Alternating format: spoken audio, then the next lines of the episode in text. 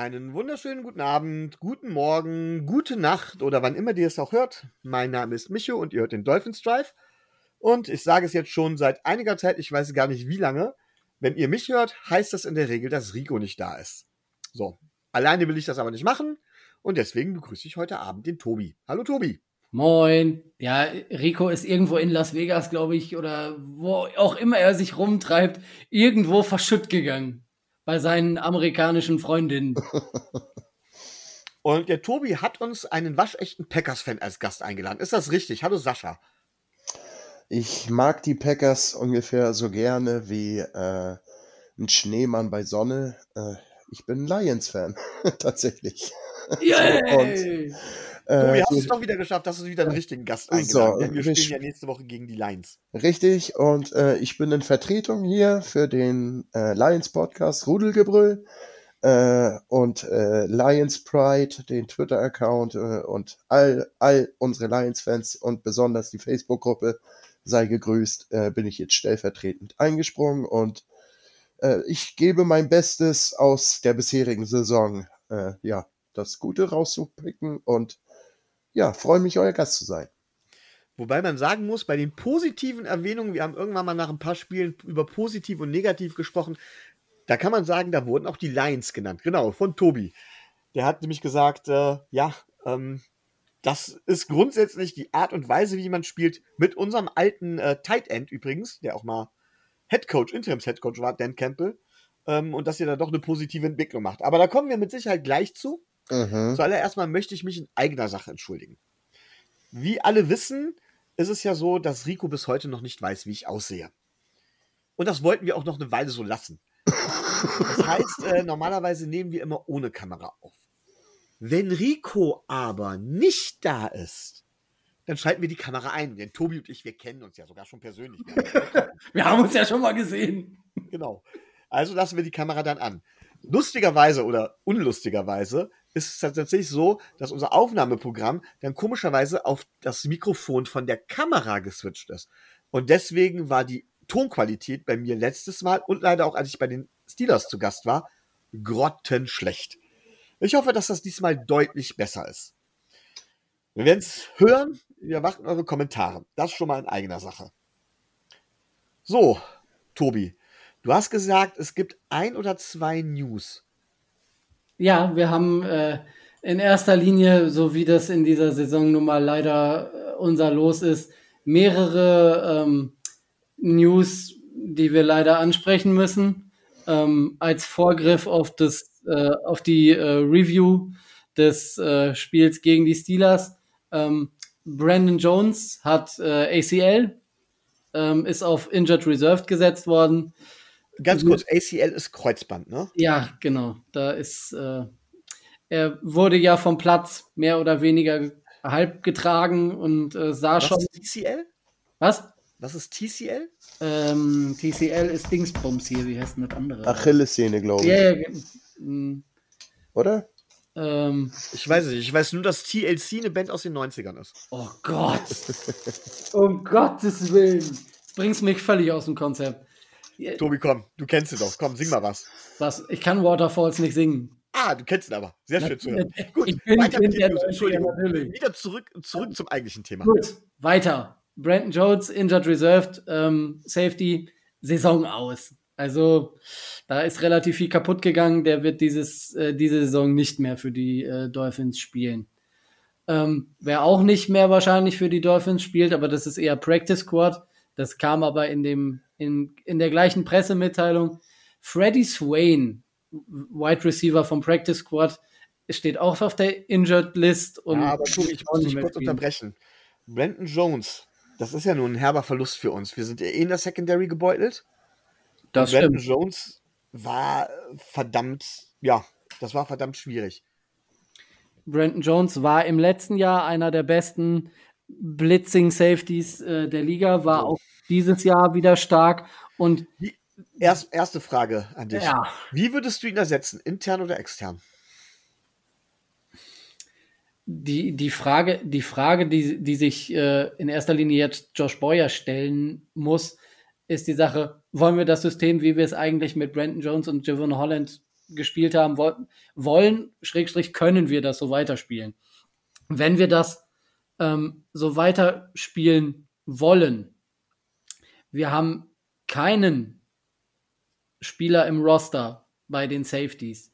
Das ist Eric Rowe nicht, das ist ähm, Elijah Campbell nicht, das ist ähm, Verone. Ja, Clayton schon mal gleich gar nicht. Ähm, wir haben keinen dieser, äh, keinen Safety dieser Kategorie oder dieser, dieser Spielart auch, so einen schnellen, äh, wendigen Safety, der die Rolle von Brandon Jones eins zu eins übernehmen könnte. Wenn wir so jemanden haben wollen, müssten wir extern gucken. Ich gehe aber eher davon aus, dass wir es intern lösen und unser Defense-Konzept umstellen. Weil wir das, das haben wir ja in den letzten Wochen schon gesagt, so wie wir das vorhatten eigentlich, können wir es ja auch ohne Byron Jones nicht spielen. Und wenn jetzt Brent, wenn jetzt äh, der nächste Jones ausfällt, dann können wir schon mal gleich gar nicht spielen. Also da muss sich Josh Boyer was einfallen lassen und ich denke, wir werden das System defensiv umstellen müssen. Sehe ich so ähnlich. Ähm, ich gehe davon aus, dass wir tatsächlich zuerst mit Eric Rowe weitermachen auf Safety.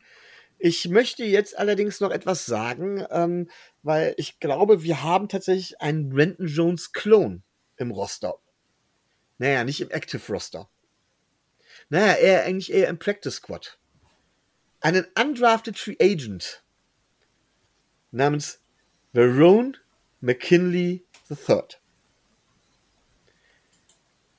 Ich glaube, dass der tatsächlich jetzt hochgezogen werden könnte und eine ernsthafte Alternative sein könnte. Ähm, ich habe mir noch mal, ich habe mir sein College Tape noch mal zeitweise angeguckt. Ähm, der würde optimal passen und ich glaube, dass er das Potenzial hat, trotzdem noch reinzukommen. Und wenn nicht jetzt, wann dann? Das wäre so meine Meinung. Ähm, nichtsdestotrotz ist der Verlust von Benton Jones herb. Wir sind eh in der Secondary so ausgedünnt. Ähm, und da gebe ich dir vollkommen recht, Tobi unser System mit Man-Coverage und lass hinten, wir blitzen auf Teufel komm raus und äh, hinten hilft Xavier Howard und äh, unsere starke Secondary. Das kann halt nicht mehr sein, weil wir keine starke Secondary mehr haben. Wir müssen komplett anders arbeiten. Da werde ich mit Sicherheit gleich noch was zu sagen. Tobi, du hast jetzt gerade eben eine News, wo ich dich unterbrochen habe, schon genannt. Die habe ich schon wieder äh, mit dem Sway. Mit Sway. Freddy Swain war auch nicht so wichtig.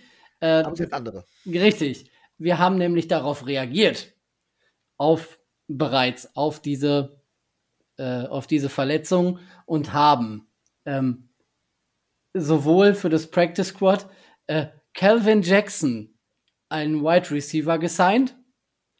Nein, schon mal gleich, bei wem jetzt gleich schon wieder die Erinnerungen und die Gedanken eingehen. Nein, nicht der Calvin Jackson, sein Sohn, also quasi Calvin Jackson the Second. Von daher das nur mal so zur Sprache. Und ähm, wir haben einen Safety Cornerback Hybrid äh, für das Practice Squad erstmal gesigned, der dem ein oder anderen vielleicht äh, bekannt vorkommt. Jamal Perry ist wieder da. Der war nämlich bereits äh, bei uns, bei den Dolphins und wurde jetzt zumindest fürs Practice Squad wieder zurückgeholt. Dieser ähm, Malcolm Perry, inzwischen 25 Jahre alt, ähm, wurde von uns 2020 in der siebten Runde gedraftet und hat äh, neun Spiele für die äh, Miami Dolphins im Jahr 2020 gemacht. Der müsste also, müsste in ganz großen Anführungszeichen, zumindest mit dem mit der Arbeit unseres Defensive Coordinators oder mit der Franchise schon einigermaßen vertraut sein. Das vielleicht oder was vielleicht deine Frage ähm, beantwortet. Nichtsdestotrotz, und das ist die dritte News, haben wir in diesem Zusammenhang neben äh, Jamal Perry auch andere Spieler gestern und vorgestern im Training zu Gast gehabt. Das äh, war einmal Didi Westbrook, der wird dem einen oder anderen was sagen. Ähm, Alex Bachmann, den kenne ich jetzt persönlich nur vom Namen.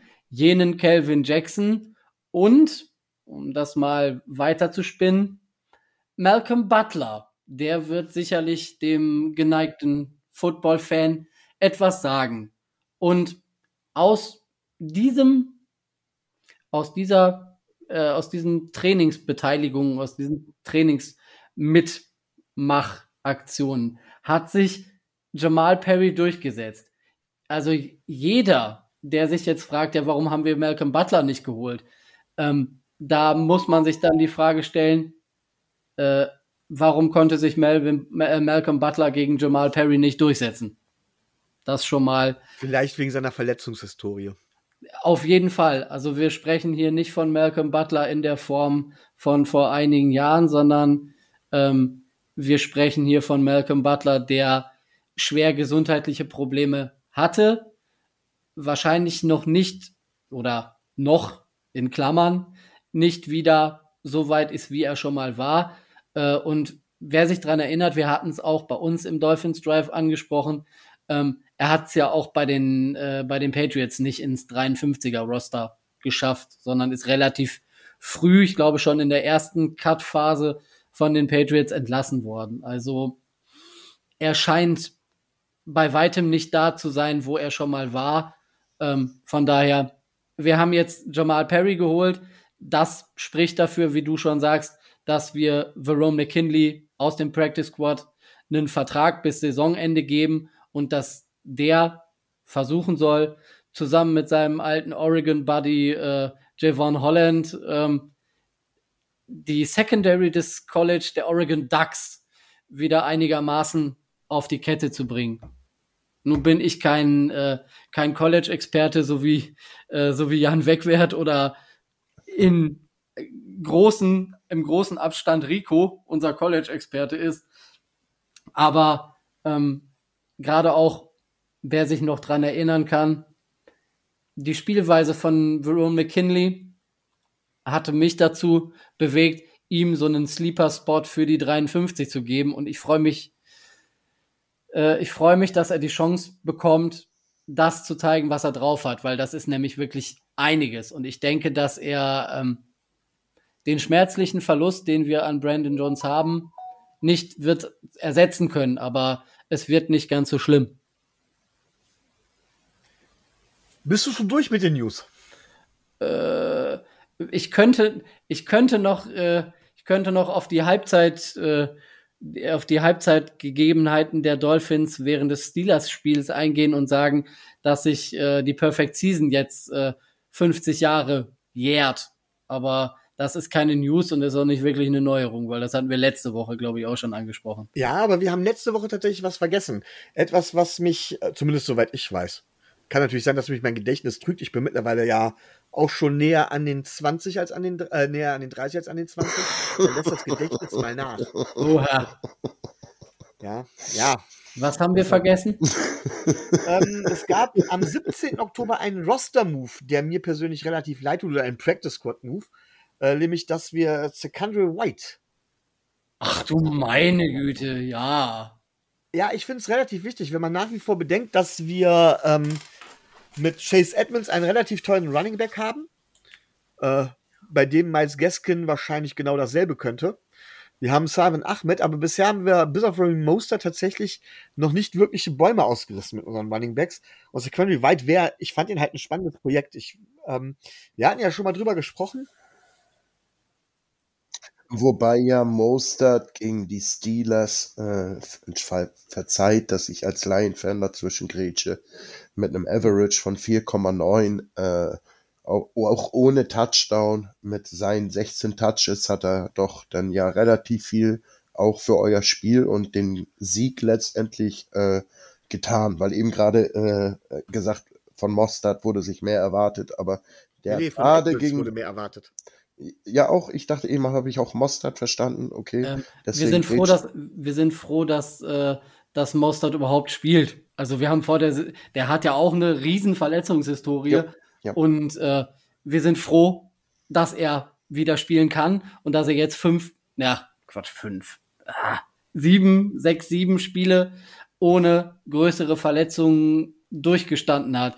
Das hätte ich ihm vor der Saison nicht zugetraut. Man muss auch sagen, er soll eigentlich kein Workhouse-Back sein, sondern eigentlich eher ein Feature-Back. Das hätte, und da hätte ich mir Entlastung von Trace Edmonds versprochen. Der ist aber im Moment, der hat Hände aus, Hände wie Backsteine. Er lässt alles fallen, was ihm zugeworfen wird. Als Runner reißt er jetzt auch nicht wahnsinnige Bäume aus. Wie gesagt, das könnte man Miles Gaske und Seven Ahmed auch irgendwo machen. Und Secondary White war zumindest ein, ähm, ja, ein, ein, ein spannend, ein äußerst spannendes Projekt. Wenn man sich angeguckt hat, machte der im College, das, das machte Spaß, dem zuzugucken.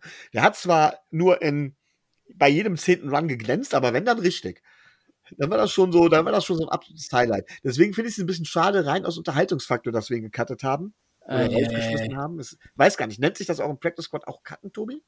Oder nur releasen? Äh, releasen. Okay. Ich musste nur releasen.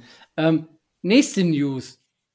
Ähm, die hatten wir tatsächlich, weil die erst, ich glaube, mal wieder, so wie unser Glück war, zwei, drei Stunden nach unserer Aufnahme letzte Woche kam. Ähm, wie wir aber schon vermutet hatten, ähm, Brandon Shell, der äh, Tackle, den wir äh, zwischenzeitlich äh, gesigned haben für das Practice Squad, ähm, hat jetzt einen, äh, einen dauerhaften Vertrag fürs Active Roster ähm, bekommen und hat ja, äh, hat ja am Sonntag auch äh, schon auf äh, Right Tackle relativ viele Snaps gesehen. Da also, habe ich, äh, da hab ich letztens eine interessante Frage gehört. Da meinte einer, ist Brandon Shell im Moment der beste Right Tackle in unserem Kader? Ja.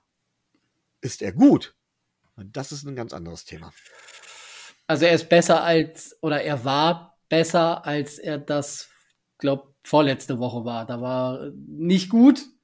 Ähm, ich glaube, wenn er, wenn er da reinkommt und wenn er so ein bisschen den, den Rost abschüttelt, dann kann er gar nicht so schlecht sein. Und ähm, dann ist es okay, was er leistet. Und viel mehr erwarte ich mir von ihm auch nicht. Gut, hast du noch weitere News, Tobi? Ähm, wir, haben die, wir haben das mit Shell angesprochen.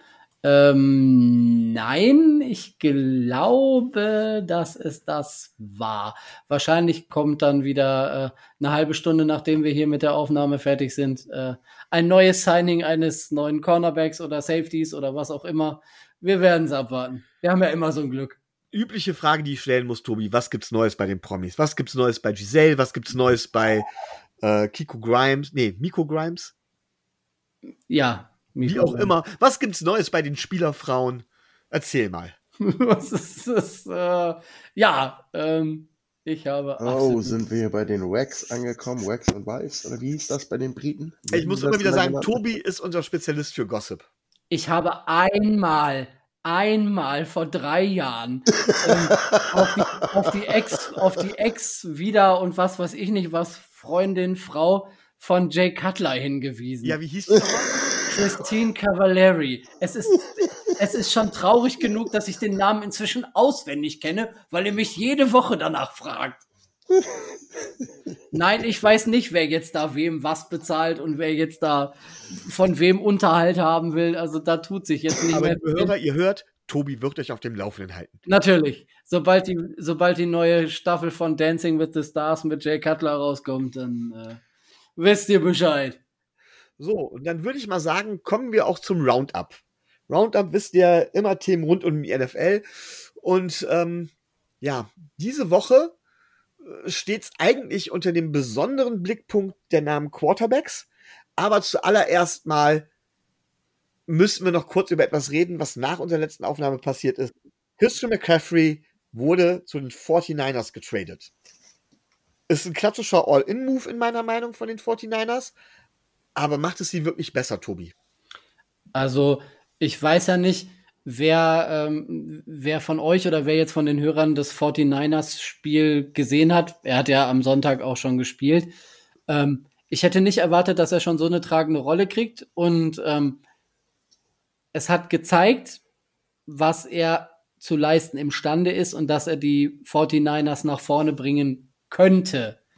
Allerdings hat es aus diversen Gründen äh, für die 49ers dann nicht äh, zu einem Sieg gereicht. Ich denke, generell wird es sie besser machen, wenn er länger mittrainiert und das System verinnerlicht, wird es sie sicherlich auch nach vorne bringen. Aber ich sehe nicht, dass, äh, dass dieser All-In-Move so erfolgreich wird wie das Vorbild der Rams, die den Super Bowl geholt haben. Also da sehe ich äh, die 49ers so limitiert noch in einigen Bereichen, dass ich denen das nicht zutraue. Auch mit McCaffrey nicht. Sascha, du hast mit Sicherheit den Trade auch mitbekommen. Ähm, wie stehst du denn dazu, jetzt da in der Situation, in der die 49ers sind, ehrlich gesagt, verletzter, verletzter Stamm-Starting-Quarterback, im Prinzip spielt ja mit Garoppolo der Backup, und trotzdem so ein All-In-Move zu machen und mit McCaffrey einen der zwar fraglos besten, besten Running Backs der Liga zu holen. Aber sie geben ja auch einiges dafür auf. Mhm. Dafür zünde ich mir genüsslich meine Zigarette an, denn ich sehe das ein bisschen anders. Also, ähm, sie geben ab, äh, ich glaube, ein Zweitrunden-Pick, ähm, zwei Drittrunden-Picks und einen vierten, richtig? So in etwa, ich weiß es nicht genau. Sie bekommen jetzt aber äh, einen Back, der noch, lass ihn zwei Jahre äh, äh noch im Tank haben. So, er kommt in eine Mannschaft, deren Defense sehr gut ist und deren Offense äh, schon allein mit Debo Samuel äh, äh, eine, eine sehr gefährliche Waffe auf Receiver hat. Äh, dann hat sich Mitchell verletzt äh, und, und, und, und der äh, Wilson, äh, ja, er hat, er hat geliefert, aber okay, aber man gibt jetzt den 49ers eine komplett neue Offense. Also, weil McCaffrey kann nicht nur fangen, er kann auch laufen. Er kann auch tatsächlich die Dirty Yards nehmen. Also der, der rennt auch in den Pulk rein, wenn es sein muss. Und, und kriegt das hin. Er war verletzt die letzten zwei Saison, äh, Saisons bei den Panthers und die Panthers gehen jetzt äh, auf, auf, auf äh, Rebuild und deswegen verscherbeln sie halt alles, was sie haben. Und ich finde, äh, das war ein sehr smarter Move von den 49ers und ich finde auch tatsächlich das, was sie abgegeben da haben an Picks, wenn das funktioniert, das ist natürlich immer die Voraussetzung und McCaffrey bleibt gesund, was ich der Offense Line äh, der 49ers zutraue, dass die das schaffen. Die haben äh, also da, da, da, da sind keine Briefträger, äh, die da irgendwie stehen in der O-Line. Also ich denke und wie dein Kamerakollege gerade auch sagte, er hatte im ersten Spiel nach drei Tagen schon einen Impact. Ähm, naja, man kann sich ausrechnen, wie das weitergeht, je besser er das Playbook der 49ers kennt und der Shanahan. Und ja, das, ich bin froh, dass wir schon gegen die 49ers gespielt haben, sagen wir es mal so. Okay, das kann ich nachvollziehen.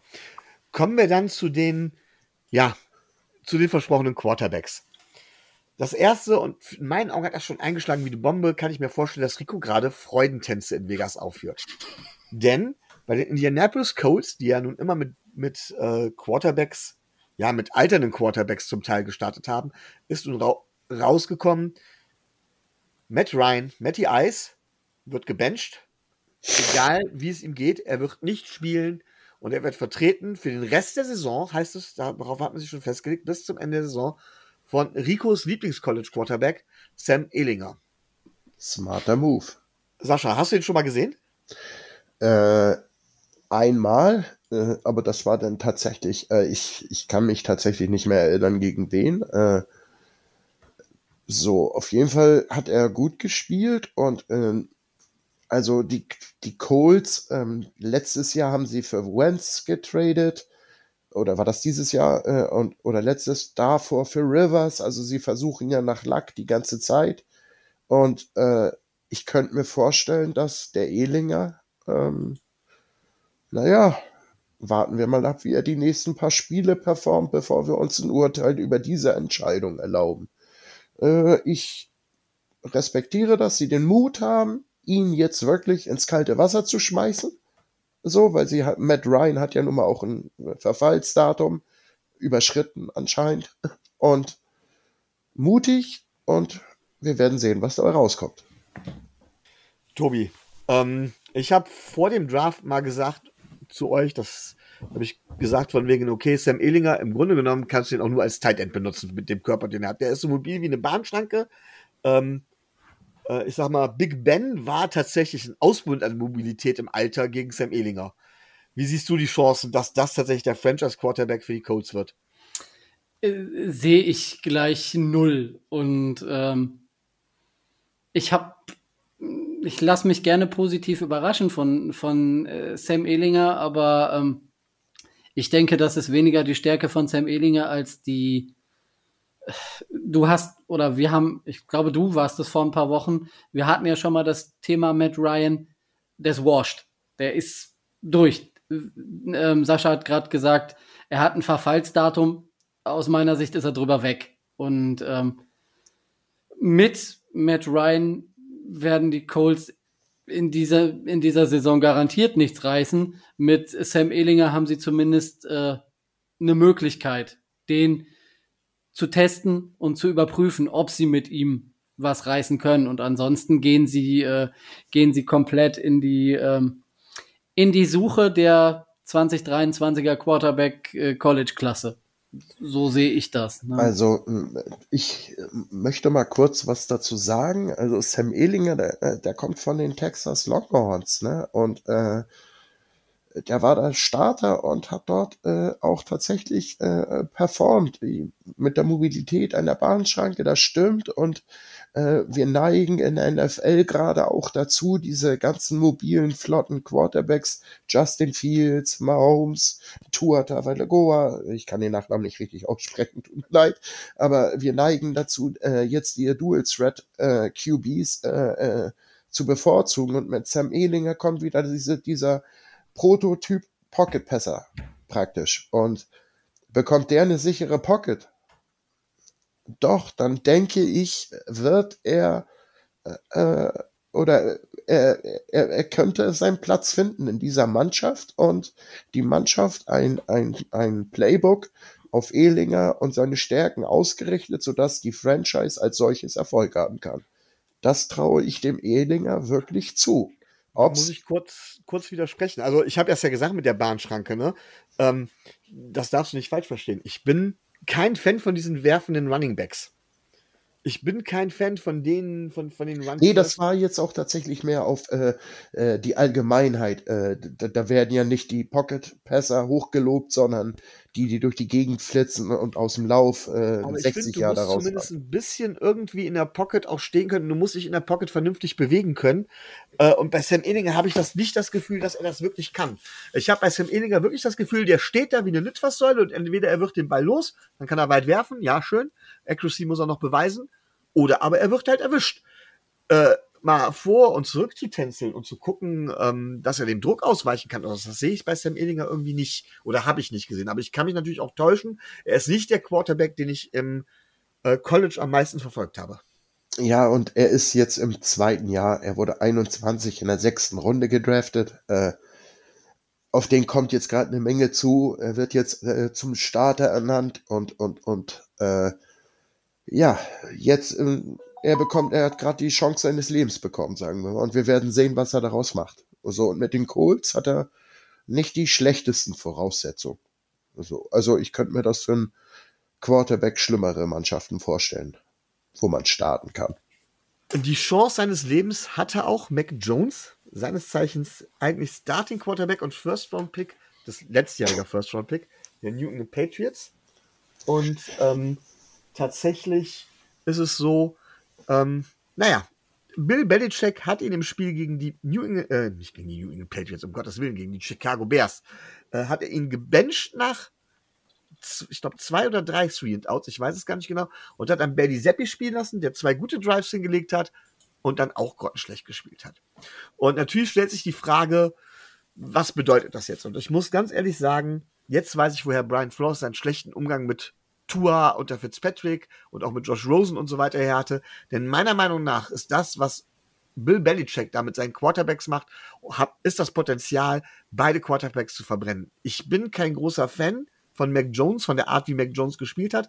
Da fehlt mir einfach was. Der wurde mir zum Teil auch ein bisschen zu hoch gelobt. Also zum Beispiel als Game Manager wäre mir ein Jimmy Garoppolo immer noch lieber gewesen, noch einige andere Quarterbacks. Irgendwie fehlte mir bei Mac Jones einiges. Ähm, Belly Seppi kann ich nicht genug, äh, kann ich noch nicht genug beurteilen, aber ist halt auch, ich glaube, ein Viertrunden-Pick. muss man halt eben auch äh, gucken. Ja, vierte Runde. Hat aber gegen uns äh, sehr souverän gespielt. Also, ja, ähm, das kann ja auch durchaus mal sein. Also es, jeder Quarterback hat mal ein gutes Spiel oder herausragende Viertel oder was auch immer. Ähm, aber im Gesamtkonstrukt betrachtet finde ich es doch eher schwierig und vor allen Dingen jetzt so ein Wechselspiel zu machen. Ich meine, wir haben es jetzt auch erlebt. Wir haben ja mit Skylar Thompson einen Siebtrunden-Pick, der auch eigentlich gar nicht mal so schlecht gespielt hat. Aber man braucht halt die Vorbereitung. Und er hat schon unter der Woche anscheinend die First Team Raps aufgeteilt. Und davon gibt's halt nicht so viele. Und ähm, das mit zwei jungen Quarterbacks führt eigentlich dazu, dass beide Quarterbacks nicht sicher sind. Es sei denn, sie sind absolute Ausnahmetalente. Ähm, aller Tom Brady zum Beispiel, das war ja seine große Stärke. Genau, ähm, da habe ich eine verrückte Theorie äh, zu diesem Quarterback-Hickhack. Aber erzähl bitte weiter. Ja, darfst du gleich gerne auch was zu sagen. Auf jeden Fall habe ich einfach den Verdacht oder die ja, Verdacht, Sorge, Sorge kann man bei den Patriots bei mir ja nur nicht sagen, aber ähm, dass es wirklich so laufen wird, dass das bedeutet, dass beide Quarterbacks ja, verbrannt werden, ganz einfach. Sascha, aber du hast eine Theorie, dann erzähl die mal. Ja, äh, tatsächlich hat der Seppi, äh, wir, äh, als der Belichick damals bei den Patriots anfing, äh, war Drew Bledsoe äh, der Starting Quarterback, verletzte sich ich weiß nicht, wer der Backup von ihm damals war, der sich dann auch verletzt hat und einen gewissen Tom Brady nach vorne spülte. So, und, und gleiches passierte ja plötzlich irgendwie so ein bisschen mit dem Bailey Zappi. Den keiner hatte den auf der Rechnung. Äh, der tauchte auf einmal auf und stach mit seinen äh, Zahlen auch äh, den aktuellen Mac Jones äh, aus. Und dann hat Belichick sich vielleicht gedacht, okay, ich gebe dem äh, Jones noch mal eine Chance zu zeigen, dass er es ist wenn man ihn dann gleich nach drei Offense-Spielzügen, die mit einem Three and Out geendet haben, bencht, das, das muss ja, ich habe das Spiel nicht verfolgt, daher weiß ich es nicht. Das muss ja schon fast Anfang zweites Quarter gewesen sein. Äh, dann, das kann ich dann nicht nachvollziehen tatsächlich. Ich habe gedacht, der Bellycheck hat jetzt wieder genau das gleiche Glück wie damals 2001, dass er mit dem Seppi da irgendwie so ein Tom Brady-Type-Typ hat, äh, der jetzt gleich übernehmen kann und äh, äh, äh, die Mannschaft zum Erfolg führt, was er ja auch äh, getan hat. Die, die haben ja wirklich nicht schlecht gespielt unter Seppi und äh, was da jetzt äh, letzte Woche passiert ist, ihr seid mit der AFC auch mehr vertraut als ich. Ich bin ja, ich komme aus der NFC. Ich äh, äh, bin da nicht so drinne. Äh, ich habe das alles gar nicht mitgekriegt. Ich höre das gerade von euch, aber ich habe die Theorie, dass er die Hoffnung hatte, mit Seppi eventuell seinen nächsten Tom Brady da durch Zufall hervorfischen zu können und äh, hat die beiden dann gegeneinander nochmal antreten lassen und sich dann im letzten Spiel verpokert und im nächsten Spiel werden wir sehen, wer startet. So. Ja, Tobi. Belly Seppi, der neue Tom Brady. Ja, ja, mit Sicherheit. Also. Nein, äh, nicht falsch verstehen. Äh, dass er die Hoffnung hat, dass das passiert. Ich sag nicht, dass er der neue Tom Brady ist. nicht falsch verstehen. Aber damals äh, hatte er ja auch genau dieses Glück, dass ein Quarterback, ja. den er aus der späten Runde hatte, äh, äh, eingeschlagen ist äh, durch Verletzung seiner Starter. Und vielleicht war dieses Mal auch die Hoffnung von ihm, dass das, das wieder der Fall ist, weswegen er ihn äh, schnell eingewechselt hat nach Mac Jones und dann bemerkt hat, okay, ich lag falsch und deswegen jetzt so konfus da über die Quarterback-Situation diskutiert wird. Das ist so meine Theorie. Und wie gesagt, ich bin, das ist nur mein eigenes Ding, was ich mir denke. Was alle anderen dazu sagen, okay, aber das, ich könnte mir vorstellen, dass er so denkt. Sind, sind wir mal, sind wir doch mal ganz ehrlich, ähm, zu denen, die mehrere Spiele der Patriots in dieser Saison verfolgt haben. Da ist, ähm, da krankt es nicht an Mac Jones oder an äh, Bailey Zappi, wer da jetzt Quarterback spielt. Die gesamte Offense hat, der Patriots hat in der Struktur und so, wie sie spielt, ein großes Problem. Das war auch im Spiel gegen die Bears so. Also das war Bailey Zappi hat Pässe werfen dürfen oder hat, äh, hat, ein, hat ein Konzept bekommen, was es ihm leicht gemacht hat, nicht so scheiße auszusehen wie Mac Jones, um es mal auf den Punkt zu bringen. Ähm, ihren Top Wide Receiver haben sie von uns. Devontae Parker hat, äh, hat in dem Spiel gegen die Bears äh, 68 Yards gemacht mit drei, mit drei Receptions. Klar, das ist ein, äh, das ist ein Contested Catch Monster. Das können auch die Patriots einigermaßen einsetzen. Aber ähm, alles andere war, äh, entschuldigt bitte den Ausdruck, ich habe ihn bei uns kritisiert. Ich finde ihn immer noch scheiße, aber alles andere ist Kurzpassgewichse, was die da spielen. Okay, ich, wie gesagt, das ist nur mein. Das ist ein Zitat über die, über die Spielweise von Tua letztes Jahr. Deswegen, das vielleicht für dich und die Lions-Fans, die sich das anhören, zur Erklärung. Dieses Wort Kurzpassgewichse geht mir wirklich auf den Geist, aber die Patriots spielen nichts anderes. Und, ja, dicken ähm, Dank. Sie, sie, haben, äh, sie haben gegen Chicago, die nun wirklich ähm, in den vergangenen Spielen nicht gerade geglänzt haben, gerade auch in der Defense, ähm, nicht gut ausgesehen. Sie haben in weiten Teilen der, der Saison in der Offense schwer zu strugglen und ähm, egal ob Seppi oder Jones, beide werden in dem, was die Patriots da im Roster haben und was sie auf den Platz bringen können, nicht sonderlich großartig glänzen können. Und ich äh, würde das unterstreichen, was du sagst, Micho. Ähm, es werden beide verbrannt mit ihrem Potenzial, was sie haben, weil sie das in der Offense, so wie die momentan da bei den Patriots am Werke ist, beide nicht glänzen können. Ganz egal davon, dass ich schon pre-Draft von Mac Jones nicht wirklich überzeugt war. Okay, ähm, Wäre unser Anker Rico hier, hätte er die Überleitung mit Sicherheit besser hinbekommen, weil er alles anders strukturiert hätte. Ähm, naja, beziehungsweise ich hätte ja den Roundup gemacht, ich hätte es wahrscheinlich genauso strukturiert. Aber fangen wir doch mal an. Ähm, Matt Ryan hat ja ursprünglich bei den Atlanta Falcons gespielt und ist gegangen, nachdem sich die Atlanta Falcons um einen anderen Quarterback bemüht haben, der letztendlich aber bei den Cleveland Browns gelandet ist. Ihr wisst alle, um wen es sich handelt, nämlich um die Sean Watson. Und äh, ich muss ganz ehrlich sagen, mir ist das Gesicht nach hinten geschlagen als unser Gast Sascha. Mir vorhin etwas erzählte, weswegen ich jetzt spontan den Roundup umgeschmissen habe. Ja, aber Sascha, ich möchte gerne, dass du vielleicht jetzt mal den Leuten sagst, was gibt es Neues um das Thema die Sean Watson, der hier schon öfters Thema war und alle wissen, was wir von dieser Piep, hier passende Schimpfwort einsetzen, halten. Okay, es ist ja bekannt, dass er über 20 äh, Zivilklagen äh, wegen, ich sag's jetzt mal, sexueller Nötigung äh, am Laufen hat. So, er wurde in Houston vor einem ordentlichen Gericht, wurde die Klage abgewiesen. Äh, ich, ich weiß nicht, aus welchen Gründen noch immer man das da dann halt abgewiesen hat, keine Ahnung. Zivilklagen hat man, da hat die Richterin dann aber wiederum äh, seine Schuldigkeit ja äh, bestätigt und hat dann, äh, äh ich, ich weiß nicht wie viele, äh, auf jeden Fall über 20 Zivilklagen zugelassen gegen Deshaun Watson, der dann ja nach, zu den Browns getradet wurde. Und jetzt letzte Woche äh, kam dann tatsächlich eine neue dazu. Ich glaube, das war die 24. Wenn ich mich richtig erinnere. Und die sagte plötzlich aus, weil vorher ging es ja nur darum, dass Deshaun Watson um äh, ein Happy Ending gebettelt hat und äh, sein Status hat versucht auszunutzen und er dann mal vielleicht äh, die Hand der Masseuse zwischen sein Anus und Hoden äh, geführt hat, aber alles so, ja, halt ohne Gewalt und eher mit, oh, bitte mach doch mal und bitte mach doch mal. Dieses Mal ist einer aufgetaucht, die klipp und klar gesagt hat, er hat meinen Kopf und er hat mich zum Oralsex gezwungen.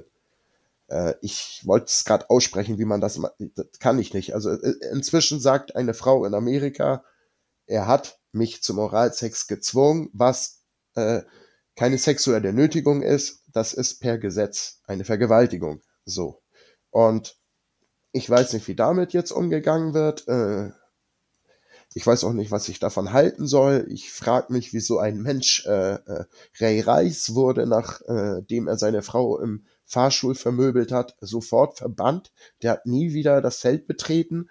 Und ein Deshaun Watson äh, kann mit denen zivil klagen und wahrscheinlich sogar selbst mit der Klage, die jetzt kommt, wird der wahrscheinlich gegen die Texans am, äh, war das Week 11 oder Week 12? Wann wird er gegen die auflaufen? Spiel 11 meine ich. Nee, Moment, jetzt elf Spiele gesperrt, also Spiel 12. Ja, dann Spiel 12 wird er gegen die Texans äh, wahrscheinlich auflaufen, aber äh, jetzt ist tatsächlich äh, äh, eine Klägerin aufgetreten, die ihn ja praktisch der äh, Vergewaltigung beschuldigt. Und äh, mir fehlen da eigentlich einfach äh, die Worte äh, vom Handeln äh, seitens der NFL, seitens äh, äh, äh, Deshaun Watson, der ja am Anfang äh, nicht Cleveland präferiert hat. Äh, so, da wollte er ja gar nicht hin. Also, der, der, das ging ja irgendwie, das Wettbieten ging ja bei den Falcons und die hat er, waren es die Falcons, wo er gerne hin wollte. Er hatte doch sein Lieblingsziel, das hat er nicht geklappt und plötzlich war dann halt Cleveland, ach, oh, alles supi. Der wollte einfach nur raus aus Texas, aus dem Bundesstaat Texas. So, Justizflucht. habe ich beinahe das Gefühl. So, vor allen Dingen, wenn ich jetzt lese, was da äh, noch rauskommt. Gut, es muss bewiesen werden, deswegen äh, in dubio pro reo. Und äh, ja, aber ja, das war für mich äh, irgendwie tatsächlich oder ist äh, ja aus verschiedenen Ursachen ein Thema, äh, wo ich ja äh, ich übergebe das Wort an euch. Tja. Ja, also, was soll ich dazu sagen? Jeder weiß, dass äh, ich der Meinung bin, dass die schon Watson nicht mehr in der NFL spielen sollte. Ähm, dass sowas in keinster Weise gut zu heißen ist. Auch das, was vorher schon gelaufen ist. Also die zugegebene sexuelle Nötigung ist für mich bereits äh, ein absoluter Grund, dass dieser Kerl nicht mehr in so einer so spielen sollte. So. Ins Gefängnis gehört er. Entschuldigung, erzähl weiter. Ja, ich, ich, gebe ich, gebe ich, gebe ich dir vollkommen recht. Ähm, trotz allem, er kann hier nicht sprechen. Und deswegen muss ich die undankbare Aufgabe übernehmen, zumindest ansatzweise für ihn zu sprechen. Und nur ansatzweise, wegen dieser neuen Situation. Und du hast es gerade eben schön ausgedrückt. Erstmal in dubio pro reo, also auf gut Deutsch gesagt, wir wissen nicht, ob es wirklich so ist. Und er ist natürlich mit der Vorgeschichte ein einfaches Ziel für Leute, die damit irgendwie auf irgendeine Art und Weise Geld verdienen wollen. Das will ich nicht ausschließen. Das heißt nicht, dass ich das glaube. Das heißt nicht, dass ich das gut finde oder was auch immer. Ähm, nur solange das noch nicht bewiesen ist, müssen wir halt vorsichtig sein. Ähm, wir haben auch schon Fälle gehabt, wo wir gesagt haben, naja, das kann auch untergeschoben sein. Das merkt man zum Teil. Das sieht auch nach einer abgekarteten Sache aus. Nochmal, die von Watson ist, ähm, ich möchte jetzt keine Vergleiche anführen, weil äh, die können auch strafrechtlich relevant sein, aber ich äh, sehe diesen Typen tatsächlich, also ich halte von ihm menschlich absolut nichts, das geht gar nicht, was er gemacht hat. Haben wir oft genug diskutiert. Wenn er das gemacht hat, gehört er erst recht in den Knast, wie vorher auch schon, und dann hoffe ich, dass er auch seine gerechte Strafe bekommt. Ich sage nur allen, versucht ein bisschen neutral an die Sache ranzugehen. Es ist noch nicht bewiesen, das ist erstmal ein Vorwurf. Und das kann viele Hintergründe haben. Das ist das Einzige, was ich zu ihm und seiner Ehrenrettung in Anführungszeichen, was man da noch Ehre nennen kann, sagen kann. Ähm, wie ich persönlich das Ganze empfinde und wem ich da persönlich glaube, ich glaube, das kann sich jeder denken. Äh, für mich, ich glaube nämlich nicht, dass es bei, nur bei sexueller Nötigung geblieben ist. Das wäre mir immer sehr, sehr komisch vorgekommen. Einfach, einfach alle, die ihr diesen Podcast hört, googelt dich und Watson. Buff und dahinter Anklage. Und ihr werdet alles lesen. Und äh, das. Tobi, möchtest du noch was dazu sagen? Was will, was will man dazu noch sagen? Also es ist, ähm, ich habe mich vorher klar von diesem Menschen distanziert und habe gesagt, der, der gehört nicht auf ein, äh, auf ein Footballfeld, sondern, sondern ins Gefängnis. Ich sage das jetzt noch deutlicher und ähm, de, der Mensch ist absolut widerlich, der Mensch ist krank. Richtig, und, äh, das ist es. Der, er ist krank der, im Kopf. Der wird sich, das, der wird sich nicht ändern und das Problem wird sich nicht ändern. Selbst wenn er in diesem Fall dann nicht, äh, dann das nicht gemacht haben sollte. Es wird, das, da muss man ja keinen. Sein Wesen wird sich nicht ändern. Nein, er, sie, er, er hat ja auch nie Reue gezeigt oder sowas Nein. oder ernst gemeinte Reue. Das Nee, so er, er, er glaubt an seine Unschuld. Das sagt er doch die ganze Zeit. Eben deswegen. Das wird, das wird so weitergehen. Er wird es wieder machen, auch im Raum Cleveland. Die Browns werden ihm einen Vertrag mit den entsprechenden Klauseln gegeben haben. Und irgendwann wird, wird eine Masseurin kommen, auch aus dem Raum Cleveland, und dann fliegt er da raus. Und dann ist vorbei. Nö, dann wird das erstmal wahrscheinlich von der Franchise irgendwie wieder tief gestapelt. Da will nur einen auf Trittbettfahrer, weil das ist in den Staaten ja leider so, dass man erstmal denkt, die will da Gewinn draus schlagen, äh, dass man äh, vielleicht mal überlegt, dass eine Frau, der sowas widerfahren ist, dass die vielleicht äh, nicht nur monatelang, sondern jahrelang darunter leidet und darüber nicht reden kann, äh, selbst mit ihrem Ehemann nicht, dass ihr das bei der Arbeit passiert ist. So, stimmt. weil das in einem Menschen, äh, äh, äh, äh, ich kann es äh, nicht anders beschreiben, als zu sagen, dass das, das vernichtet einen Menschen. Solche, so eine Situation vernichtet einen Menschen. Komplett. Alles. Und, und, und der kommt damit wieder durch. Da bin ich mir fast sicher, weil Deshaun Watson verspricht der NFL eins. Kohle. Habt ihr euch, habt, habt ihr die Bilder vom Tailgating gesehen bei den Browns? Happy Endings sind nicht illegal? Also äh, mit der Gummipuppe und sowas. Also äh, äh, ich habe die Browns gemocht. So und die Fans hier in Deutschland, äh, ich mag sie noch immer, auch aus dem Forum NFL Talk. Es sind alles feine Typen, aber äh, einer nicht äh, von denen, äh, der ihn verteidigt andauernd. Aber das, das, das, wir reden hier wirklich über einen Menschen, von wir nicht wissen, was, was kommt noch. Oder wann hört's auf bei ihm? Wo ist bei ihm die Grenze? Wann hört's auf? Nie, weil er nicht daraus lernt. Und wo ist die Grenze bei ihm? Die wird sich schrittweise immer weiter verschieben. Der Mann ist eine Gefahr für die die Gesellschaft, wenn der so weitermacht. Der, der braucht eine vernünftige, äh, stationäre und geschlossene Therapie. Richtig. Weil, ähm, wie gesagt, äh, Amerika oder die Gesellschaft in Amerika bevorzugt ja die, die viel Geld haben. Äh, Deshaun Watson wird von den Browns, von der Franchise mit Kohle zugeschüttet bis zum geht nicht mehr. Der verdient dieses Jahr nur eine Million. Ja, warum verdient er denn? Warum? Ja, weil er den das Rest denn? verlieren soll. Und ab dann ist alles garantiert. Ja, genau. Das, das, Über das, 250 Kröten. das, ist, das ist ja von der, der, Vertrag ist ja von der Franchise und das ist ja das Perverse, da haben wir ja auch schon drüber gesprochen. Der ist ja absichtlich so ausgelegt, dass das so ist, dass er möglichst wenig Geld verdient. Es ist, also, Die wussten, Ich- dass da was auf die zukommt im ersten Natürlich. Jahr. Es war denen völlig egal. Die haben nur ihren Shot auf den Ring. Die denken, sie haben das Roster dafür. So, äh, m- pf- und, äh, und da wird gerade einfach nur so widerlich an Erfolg gedacht, obwohl man gar nicht weiß, ob Deshaun Watson liefern wird, weil ich möchte mal die gegnerischen Stadien erleben, wenn er aufläuft. äh, er ist in der Preseason ja schon dementsprechend empfangen worden und äh, die Fans, die Gegenspieler, alle, die da in irgendeiner Art und Weise Alter, der wird eine schwer. Meinung zu haben, der wird leiden müssen ohne Ende. Mhm. Aber zu Recht, muss ich ganz ehrlich sagen, zu Recht. Ich, äh, ich kann Ich hoffe, dass TJ Watt untouched durchkommt. früher oder später wird er das tun, ja. Oder Andrew von Ginkel. Ist mir auch egal. ja, das äh, werden wir sehen. Gegen uns spielt Das er- hoffen wir alle. Das ist ein höchst unappetitliches Thema. Jeder kann sich da seine eigenen Gedanken zu machen. Ähm, ich würde aber sagen, wir sollten jetzt mal tatsächlich endlich mal über ein Spiel reden, über ein Footballspiel. Über ein Footballspiel, das es gegeben hat am Sonntag. Die Miami Dolphins haben gewonnen. Und Tobis Wunsch wurde erfüllt. Wir haben mit dem Quarterback das Spiel beendet, mit dem wir das Spiel auch begonnen haben. Das haben wir drei Spiele hintereinander nicht geschafft. Vier, Entschuldigung. Vier. wir wollen ja mal bei der Wahrheit bleiben. Ja, tut mir leid. Tobi, Ja, bitte. dann kannst du direkt auch noch mehr dazu sagen zu dem Spiel, oder?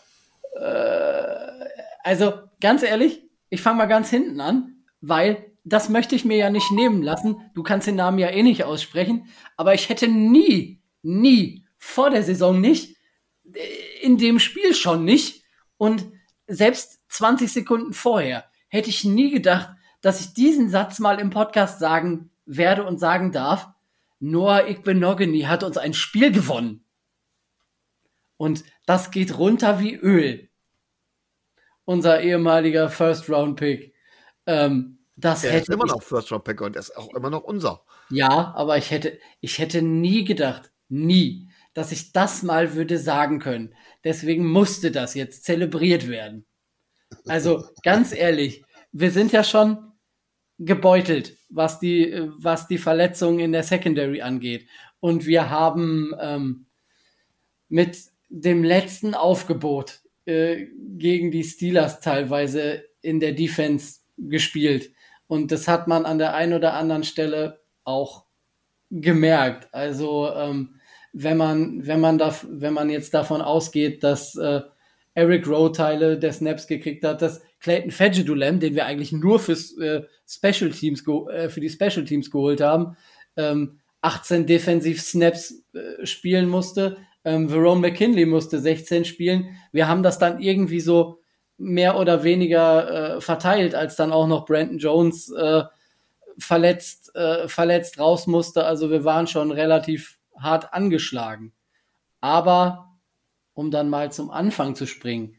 Tua war wieder da, Tua hat durchgespielt und die Offense der Miami Dolphins hat die ersten zwei Drives, ich würde sogar sagen die ersten zwei, ähm, losgelegt wie die Feuerwehr. Die konnten machen, was sie wollten.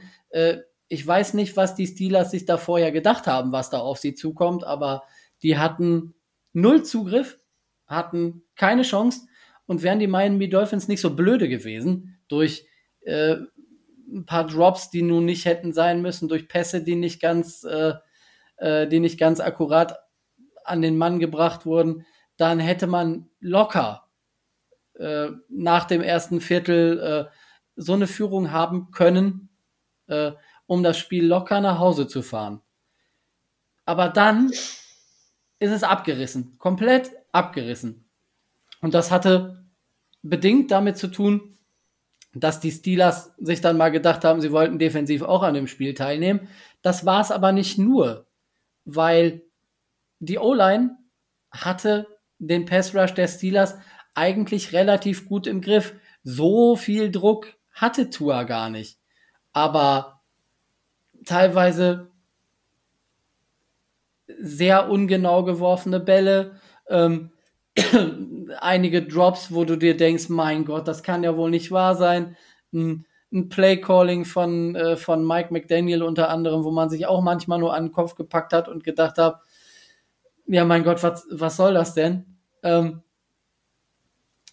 wir haben die Steelers stark gemacht und ich habe zur Halbzeit äh, schon gedacht, um Gottes Willen, bringst du mal schnell alles aus, äh, außer Reichweite, was du irgendwo hinschmeißen kannst.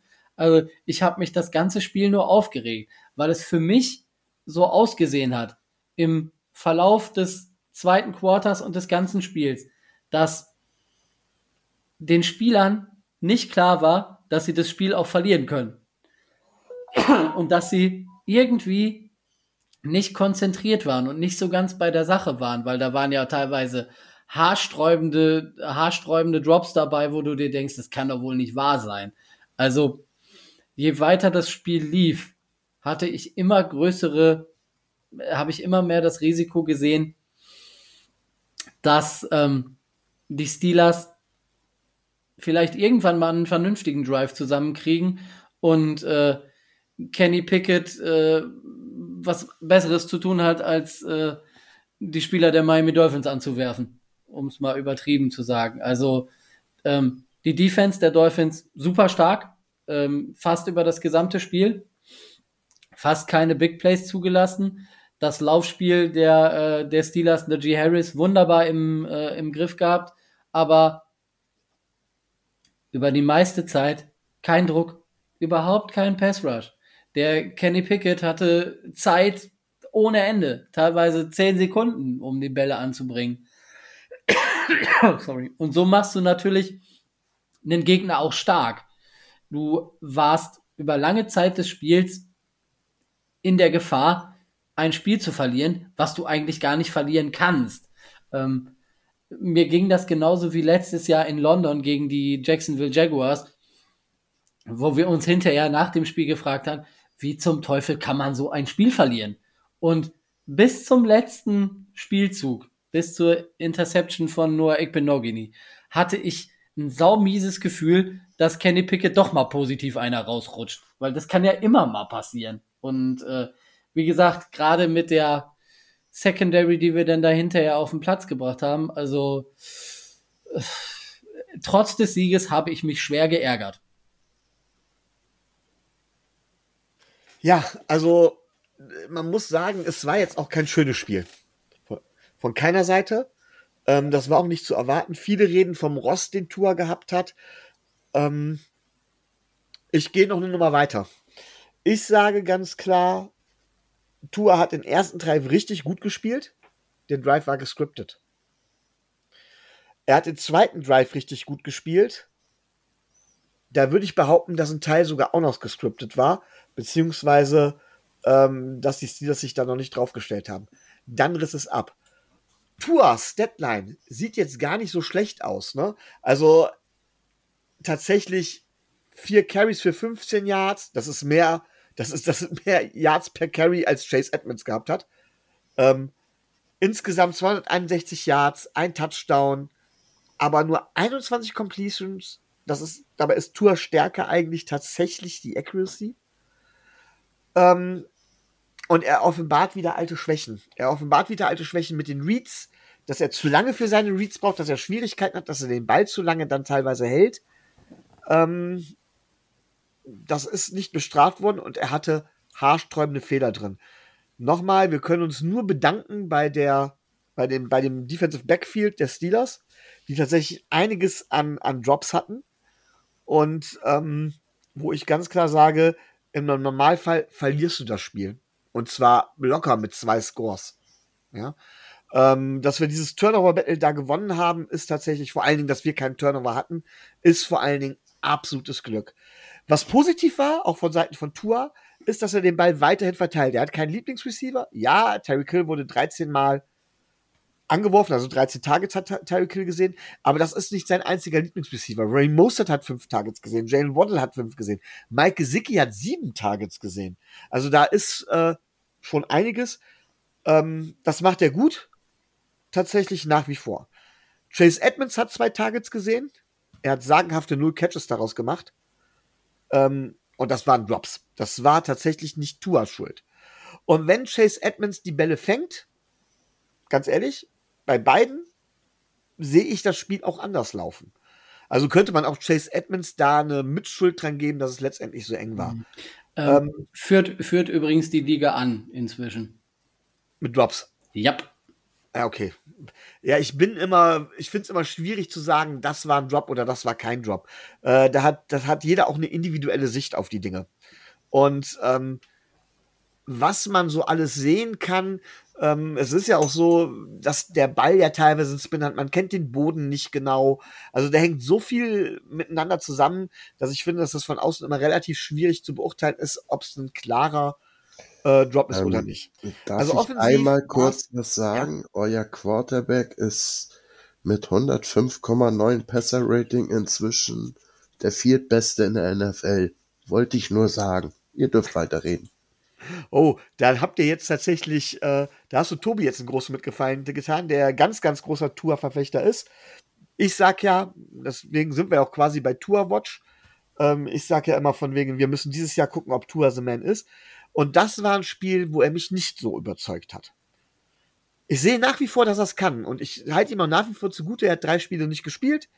Ähm, Tja, und. Ich halte ihm nach wie vor zugute von wegen, dass dass das vielleicht noch Ross gewesen sein kann. Ihr habt mit Aber Hill den äh, Leading Receiver und mit äh, äh, Jalen Warden den viert Leading Receiver der NFL.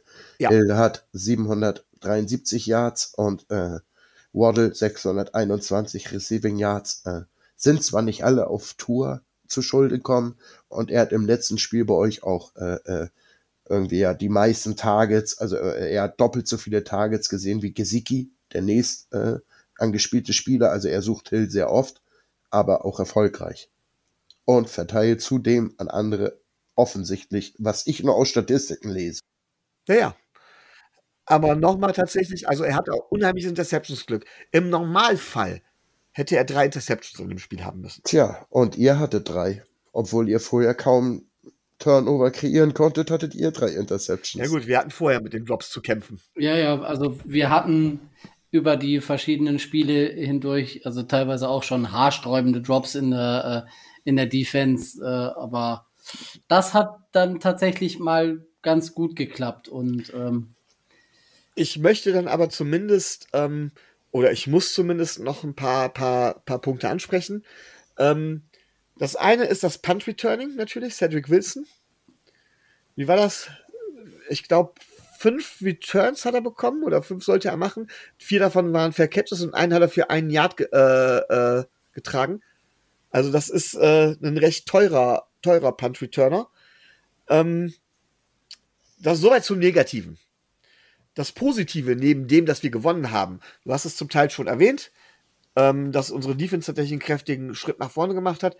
Ich möchte da vor allen Dingen zwei Spieler hervorheben.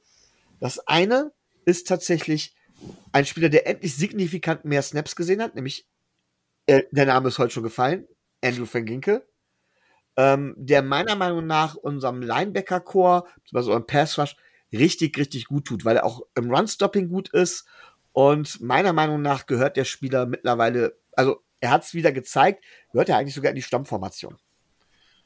Ähm, der zweite Spieler, den ich hervorheben möchte, ist tatsächlich Jalen Phillips. Äh, Tobi, ich sehe an einer Stelle ein bisschen was anders. Du hast gesagt, ähm, dass, äh, dass, dass, dass kein Druck kam. Wenn Druck kam, war es tatsächlich Jalen Phillips. Und der hat einen herausragenden, also für mich war das eines der besten Spiele überhaupt. Ja, von ihm. Ähm, eineinhalb Sex, ne, vier Tackles, vier Tackles assisted, alles gut und schön, hört sich jetzt nicht nach Monsterzahlen an, aber was der für Druck erzeugt hat, ähm, war schon aller Ehren wert. Also das ist tatsächlich, wenn, wenn er so spielt, sehe ich auch kein Problem damit, wenn wir in der Defense tatsächlich ein bisschen, ähm, bisschen ausgedünnter sind. Ähm, ja, RVG habe ich schon erwähnt. Weiterhin ganz weit vorne für mich in der Defense Jevon Holland, der die Defense mittlerweile dirigiert. Ja, er hat die Interception gefangen, aber das ist es nicht alleine. Er dirigiert die Defense, er stopft die Lücken. Ganz großen Anteil daran, dass letztendlich die Drives am Ende gestoppt wurden und dass Kenny Pickett tatsächlich dann auch die entscheidende Interception kurz vor Ende äh, nur ich bin Noah, du hast ja gesagt, ich kann den Namen nicht aussprechen, dann versuche ich es gar nicht erst, äh, tatsächlich den Ball in die Arme geworfen hat. Insgesamt ist das für mich ein dreckiger Sieg, ein Arbeitssieg. Das passiert aber jedem Team. Es ist für mich von, aus, von Tour-Sicht aus ein Spiel, wo ich nicht von Tour begeistert bin, wo ich sage, da muss eine Steigerung kommen. Die Erklärung habe ich gerade eben schon gemacht. Ich glaube aber, dass wir auf dem richtigen Weg jetzt sind. Ähm, und dass wir diesen Weg halt, diesen eingeschlagenen Weg weitermachen können. Chase Edmonds sollte auch wieder, muss, muss abs, also einen, einen Schritt nach vorne machen. Die Special Teams müssen einen Schritt nach vorne machen. Und wir müssen halt gucken, dass wir im Defensive Backfield dementsprechend irgendwie eine Lösung finden. Wie Tobi, möchtest du noch was ergänzen? Wie sieht denn für dich diese Lösung aus? Im Defensive Backfield? Ja. Ähm, tatsächlich würde ich äh, vielleicht sogar einen Linebacker opfern. Ja? Oder ich würde 3-4 spielen, eine klassische 3-4-Defense. Und würde versuchen, äh, tatsächlich vielleicht sogar Triple Safety zu spielen mit Eric Rowe, mit Verone McKinley, mit Jevon Holland, um den, wenn Justin Bissell da zum Beispiel mitspielt, ja, äh, um da ganz einfach immer Safety-Hilfe zu haben. Two Single High und tatsächlich über den Foreman Rush tatsächlich den Druck erzeugen. Jane Films hat gezeigt, dass das kann, Christian Wilkins hat gezeigt, dass das kann. Ähm, jetzt muss tatsächlich auch mal einen äh, Emmanuel Ockbar einen Schritt nach vorne machen oder Melvin Ingram noch mal einen Schritt nach vorne machen, um da, da müssten wir vielleicht viel mit, mit, äh, mit, mit Loops arbeiten. Ich bin ein großer Fan von Loops. Also wer das nicht weiß, ist, wenn ein Defense-Spiel, also es gibt, es gibt einen Stunt, das ist, wenn man zum Beispiel eine andere, ein anderes Gap, eine andere Lücke in der O-Line attackiert, als die, der man eigentlich gegenübersteht. Und ein Loop ist, wenn man quasi fast schon die komplette Seite wechselt, also um andere Defense-Spieler drumrum läuft, rotiert, um dann eine Lücke zu attackieren oder über eine Lücke mit Speed zu kommen oder mit, mit, mit, mit Power zu kommen, äh, wo die Offense Pre-Snap gar nicht mit rechnen konnte. Und ich glaube, dass man darüber viel noch jetzt vom Scheme her Druck erzeugen kann, ohne die Secondary zu entblößen. Aber wie gesagt, ich sehe ja, was passiert. Tobi guckt gerade sehr kritisch. Ja, ich gucke gerade sehr kritisch, weil Emmanuel Ogba sollte erstmal einen Schritt nach vorne tun, dass er wieder auf den Platz kommt. Ja. Er hat Sonntag nicht gespielt. Von daher. Wir, bra wir brauchen einfach, wir, wir, brauchen, wir brauchen einen vernünftigen äh, Foreman Rush, um ja. das auftragen zu können. Das wäre meine Lösung. So, und ähm, jetzt habe ich es ja schon so weit gesagt, aber trotzdem, Spieler des Spiels ist für mich Jalen Phillips. Der ist für mich der entscheidende Mann gewesen. Ähm, dem würde ich den Gameball geben. Und ähm, das wäre es zumindest defensiv. Ja. Und offensiv ist es tatsächlich der Mann, der sich den Arsch abgelaufen hat. Und der auch den Touchdown erzielt, das wäre für mich Raheem Mostert. Aber wenn ich die Wahl hätte zwischen Mostert und Jalen Phillips, wenn ich nur einen Gameball hätte, würde ihn tatsächlich Jalen Phillips kriegen. Wie sieht das bei dir aus, Tobi? Ja, da du ja jetzt schon alle weggenommen hast, die einigermaßen über. Nein, ich könnte jetzt noch Jalen Waddle nennen. Ich könnte jetzt natürlich noch Tua selber nennen. Ich könnte Jevin Holland nennen. Ich könnte AVG noch nennen. Christian Wilken. Also, du hast die freie Auswahl. Xavier Howard. Mm, also, ähm, AVG hat, glaub, also, ähm, im, im, im, oh, Finst, warte, wie heißt das Ding nochmal? Im Fish Tank, so heißt das. Der Podcast von, ähm, unter anderem, äh, unserem guten Freund OJ McDuffie, da hat, da hat, glaube ich, ähm, AVG einen Gameball gekriegt, ähm, äh, Jaden Phillips hat einen gekriegt. Nein, ich will nur nie diesen Ball geben.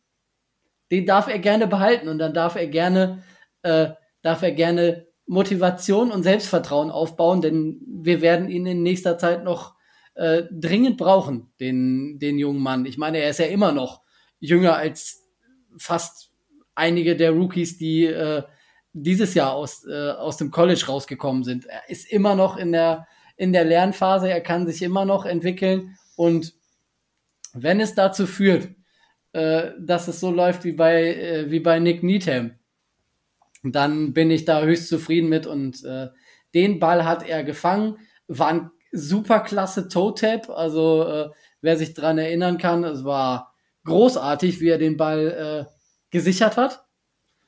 Und ähm, ich hoffe, dass ihm das Motivation für die nächsten Spiele gibt. Deswegen ich hätte tatsächlich sonst noch, den habe ich bewusst nicht genannt, ich hätte noch einen Geheimtipp, einen Unsung Hero als, äh, als äh, Spieler des Spiels gehabt. Weißt du, wen es sich handeln könnte, Tobi? Du, ich habe da viele Unsung Heroes im, äh, im Für mich wäre es tatsächlich Morstead. Thomas Morstead, ja. Ne? Unser Panther, sechs Punts, durchschnittlich 39,5 Yards pro Punt, vier innerhalb der 20, einen 53 Yards weit gemacht. Ja, ähm, hat auch dafür gesorgt, dass die Steelers zum Ende hin tatsächlich ordentlich, ja, ordentlich Strecke zurücklegen mussten. Und ähm, äh, ja. Ich habe vor der Saison schon gesagt, es ist auf jeden Fall im Vergleich zu Palladi eine, äh, eine Riesenverstärkung und er ja. Jetzt zeigt das zeigt auch. Ne? Also er ist ein sehr erfahrener, äh, ein sehr erfahrener Panther. Er kriegt von uns relativ wenig Geld dafür und ähm, äh, er ist jeden, jeden Cent wert. Gut. Tobi, möchtest du noch was zu dem Spiel sagen? Äh, wie war das? Äh, aus dem Rundball? Mund abputzen, weitermachen? Nee, möchte ich nicht. mehr als genug zugesagt. Jetzt hat unser Gast Sascha lang genug gewartet, obwohl er schon zwischenzeitlich was zu Tour sagen durfte. Aber Sascha, du hast ja gesagt, nicht Packers-Fan, sondern Lions-Fan. Zufälligerweise unser Gegner nächste Woche. Das ist echt absoluter Zufall und Glücksfall, dass wir dich natürlich genau zum passenden Zeitpunkt hier im Podcast haben. Frage ich mich auch, wie das passieren konnte. ähm, ja, dann überlasse ich die Bühne jetzt mal dir. Was, wie ist die Saison der Lions gelaufen? Wie ist die Offseason der Lions gelaufen? Wie stellt sich das Ganze aus Sicht der Lions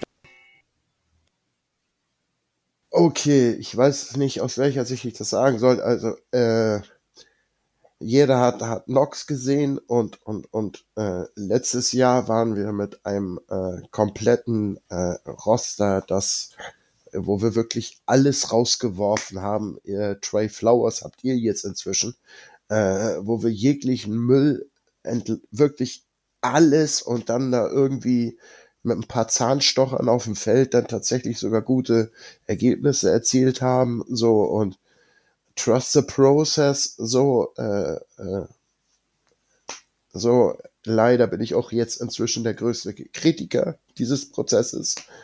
Denn ähm, ähm, angefangen haben wir mit einer äh, Niederlage gegen die Eagles, sehr knapp. Wir haben mitgehalten, äh, offensiv, äh, defensiv nicht so, aber trotzdem, wir konnten mithalten. Dann haben wir gewonnen gegen die äh, äh Commanders, aber okay, äh, so überzeugend war der Sieg dann auch nicht. Äh, dann, ja, und dann ging's los irgendwie. Ähm, äh, äh, bei uns äh, ist ein äh, Fehler reihte sich an Fehler. Ähm, äh, er ließ zum Beispiel gegen, ach, ich weiß nicht mehr wen, äh, kein, äh, er hat, er spielt 4 und 9 aus, statt das Field Goal zu versuchen. Äh, ich glaube, das war jetzt im äh, äh, Spiel vor der Bye Week. Oh, keine Ahnung. Äh, äh, so, und ich bin da auch zu emotional gerade äh, bei dem Thema. Also im Moment, die Lions-Saison äh, läuft für mich enttäuschend, weil ich äh, aufgrund dessen, was letztes Jahr mit einem Roster, das wesentlich schlechter war, geleistet wurde, war wesentlich besser als mit einem Roster, wo man dieses Jahr von geredet hat, mindestens eine Top 5 O-Line. Äh, ne, Pina Sewell, Taylor Decker, Frank Ragnow, äh, äh, Jonah Jackson, äh, Vatai kann man sehen, wie man will, aber auch der hatte, äh, fällt jetzt zwar aus, aber O-Line als hat man als äh, Stärke angesehen. Äh, dann hat man in die D-Line äh, unheimlich investiert und äh, es kommt nichts. So, okay, jetzt kann man die 5-6 von äh, Hutchinson äh, äh, äh, er ist auch der meist gedoubleteamte Spieler der NFL und alles, aber im Moment kommt für mich äh, vom Play Calling, von der Mannschaft und äh, im letzten Spiel, äh, als wir verloren haben, äh, wie war das? 24 äh, zu 6, keine Ahnung. Weil ich, ich, Goff hatte 21 angebrachte Pässe bei 26 Versuchen, aber vier Turnover. Sprich, der Typ hat eigentlich äh, äh, jeden Ball angebracht, außer die fünf, die er nicht angebracht hatten, waren vier Turnover. Und äh, ich frage mich langsam, äh, was passiert da? Was trainieren die? Äh, ich weiß, äh, ihnen fiel Amon Ra Brown aus und äh, Oh, unterbrecht mich bitte. Ich, ich komme gerade echt in eine Schiene, wo ich abrutsche ins, ins, ins nicht mehr äh, analytische. Äh, Im Moment sind wir nicht da, wo ich uns gesehen habe. Ganz einfach. Punkt aus Mickey Maus. Wir haben viele Verletzte, natürlich, äh, äh keine Frage. Wir draften leider dummerweise auch mit First-Round-Picks und äh, Second-Round-Picks äh, verletzte Spieler wie Onsoro Visike, äh, Levi Onwo-Resike, ich kann den Namen nicht aussprechen, letztes Jahr in der zweiten Runde, äh, ist dieses Jahr auf der Injured Reserve, kommt nicht mehr aufs Feld, äh, weil er ausfällt. Den haben wir verletzt gedraftet. Jetzt haben wir den, äh, äh, äh den Williams, den, den äh, hier äh, Jameson Williams äh, verletzt gedraftet von Alabama, äh, der ein Speedster wie Hill ist. So, aber äh, er ist verletzt und auch nicht auf dem Feld. Und jetzt kommen noch die Verletzten, die im Spiel dazu kommen.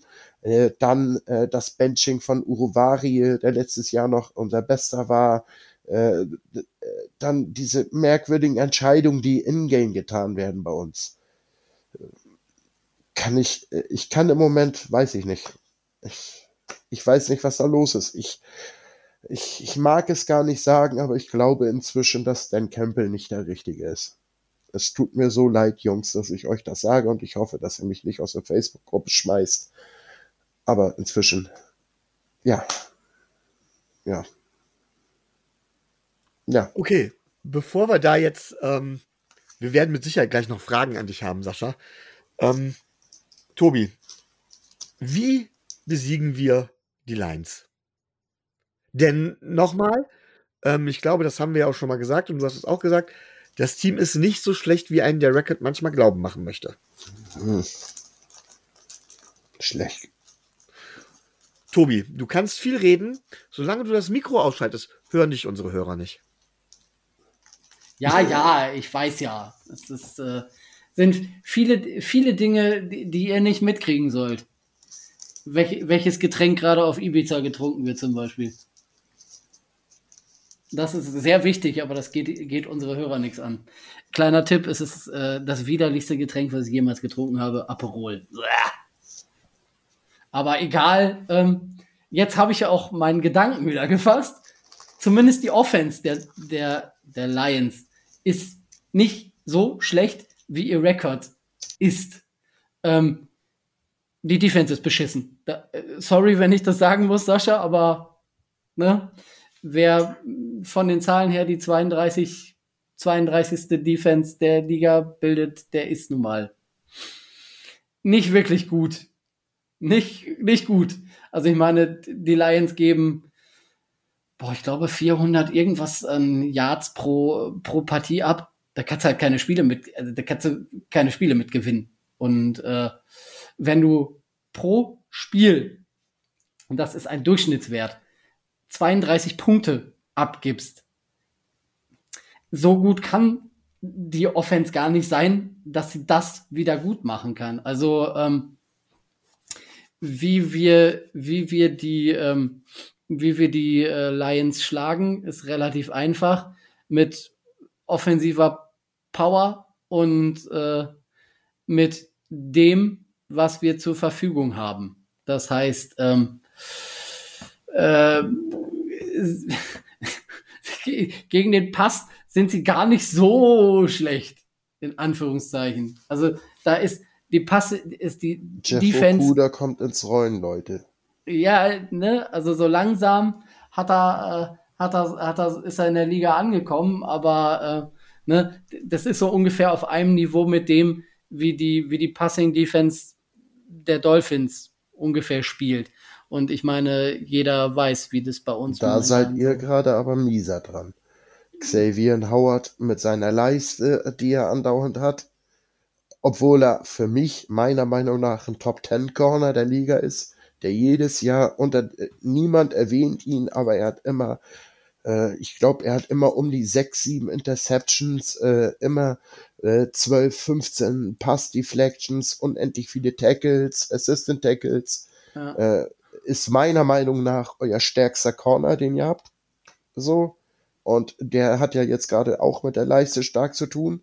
Dann fallen euch da jetzt Byron Jones aus. Also, heißt doch so, ne? Byron Jones. Byron Jones und Brandon Jones fallen beide aus. Okay, also ihr habt da eine Secondary und dann ist eben Xavier Howard bei euch äh, mit, mit, mit seiner Leiste hat er zu kämpfen, ist also auch nicht bei 100 Prozent.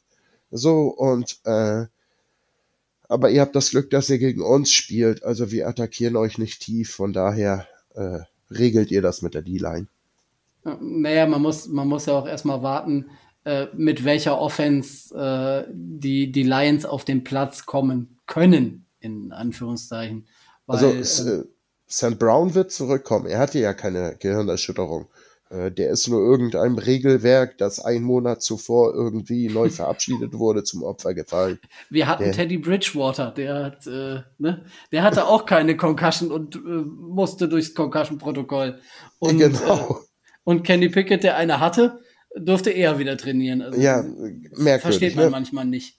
Ja, aber erzähl ne, weiter, Entschuldige, ne? ich wollte gar nicht unterbrechen. Nee, aber die, die, die Offense, der, äh, da weiß man ja gar nicht, was, was da so großartig äh, den Dolphins entgegenkommt. Aber in, der in der Defense, lieber Micho, ich, ich wundere mich, dass, dass dieser Name heute noch nicht gefallen ist. Dein Lieblingsspieler kommt zurück. Der beste Draft, äh, Draft-Pick der Miami Dolphins, über den du dich jahrelang wunderbar aufgeregt hast. Charles Harris. Natürlich. Genau. Charles oh. Harris. Charles mein, Harris. Äh, absoluter Lieblingsspieler. Ja. Der perfekte Seven-Son-Pick wäre gewesen. Hm, naja, also, also man muss ja schon sagen, dass er, dass er bei, äh, bei den Lions, ich glaube, letztes Jahr war er so stark Ähm, oder Auch dieses Jahr äh, sorgt er äh, äh, zumindestens, wenn er auf dem Feld ist, merkt man das, sagen wir es mal so. Er hat ja, er hat ja sein Glück äh, in, in Detroit gefunden und ich meine, es ist ihm ja auch zu gönnen, aber äh, naja, das macht aus ihm dann nun nicht, äh, nun nicht wirklich einen riesen äh, gefährlichen äh, Pass-Rusher. Aber nochmal, ähm, wenn wir die Lions schlagen Immerhin wollen, ein Sack, ein Force Fumble. Wenn wir die Lions schlagen wollen, müssen wir das auf jeden Fall offensiv tun. Das heißt, wir, wir müssen mit dem, was wir haben, mit den Targets, die wir haben, mit der Power, die wir offensiv auf den Platz bringen können, dies auch tun gegen einen Gegner, der in dem Sinne anfällig in dem Bereich ist. Und das müß, müssen wir testen. Also ich meine, wenn man sich das, äh, du hast Jeff Okuda angesprochen, aber darüber hinaus ist die, äh, ist die Secondary ähm, der Lions Deshaun Elliott, letztjähriger Starter der Ravens, Amani Urovarie, der jetzt gerade nur ein bisschen zu strugglen hat, äh, Jerry Jacobs, der verletzt ist, jetzt äh, äh, zurückkommt. Äh, unsere Secondary ist, äh, wir fliegen gerade halt komplett unterm Radar. Also äh, man darf aber nicht vergessen, dass mit Jeff Okuda und Amani Urovarie eigentlich auch das geplante äh, Cornerback-Starting-Duo auf dem Platz ist. So, die haben wir. Nur Tracy Walker fällt in der Secondary wirklich schmerzhaft weg. Aber Kirby Joseph äh, wächst pro Spiel da immer besser rein.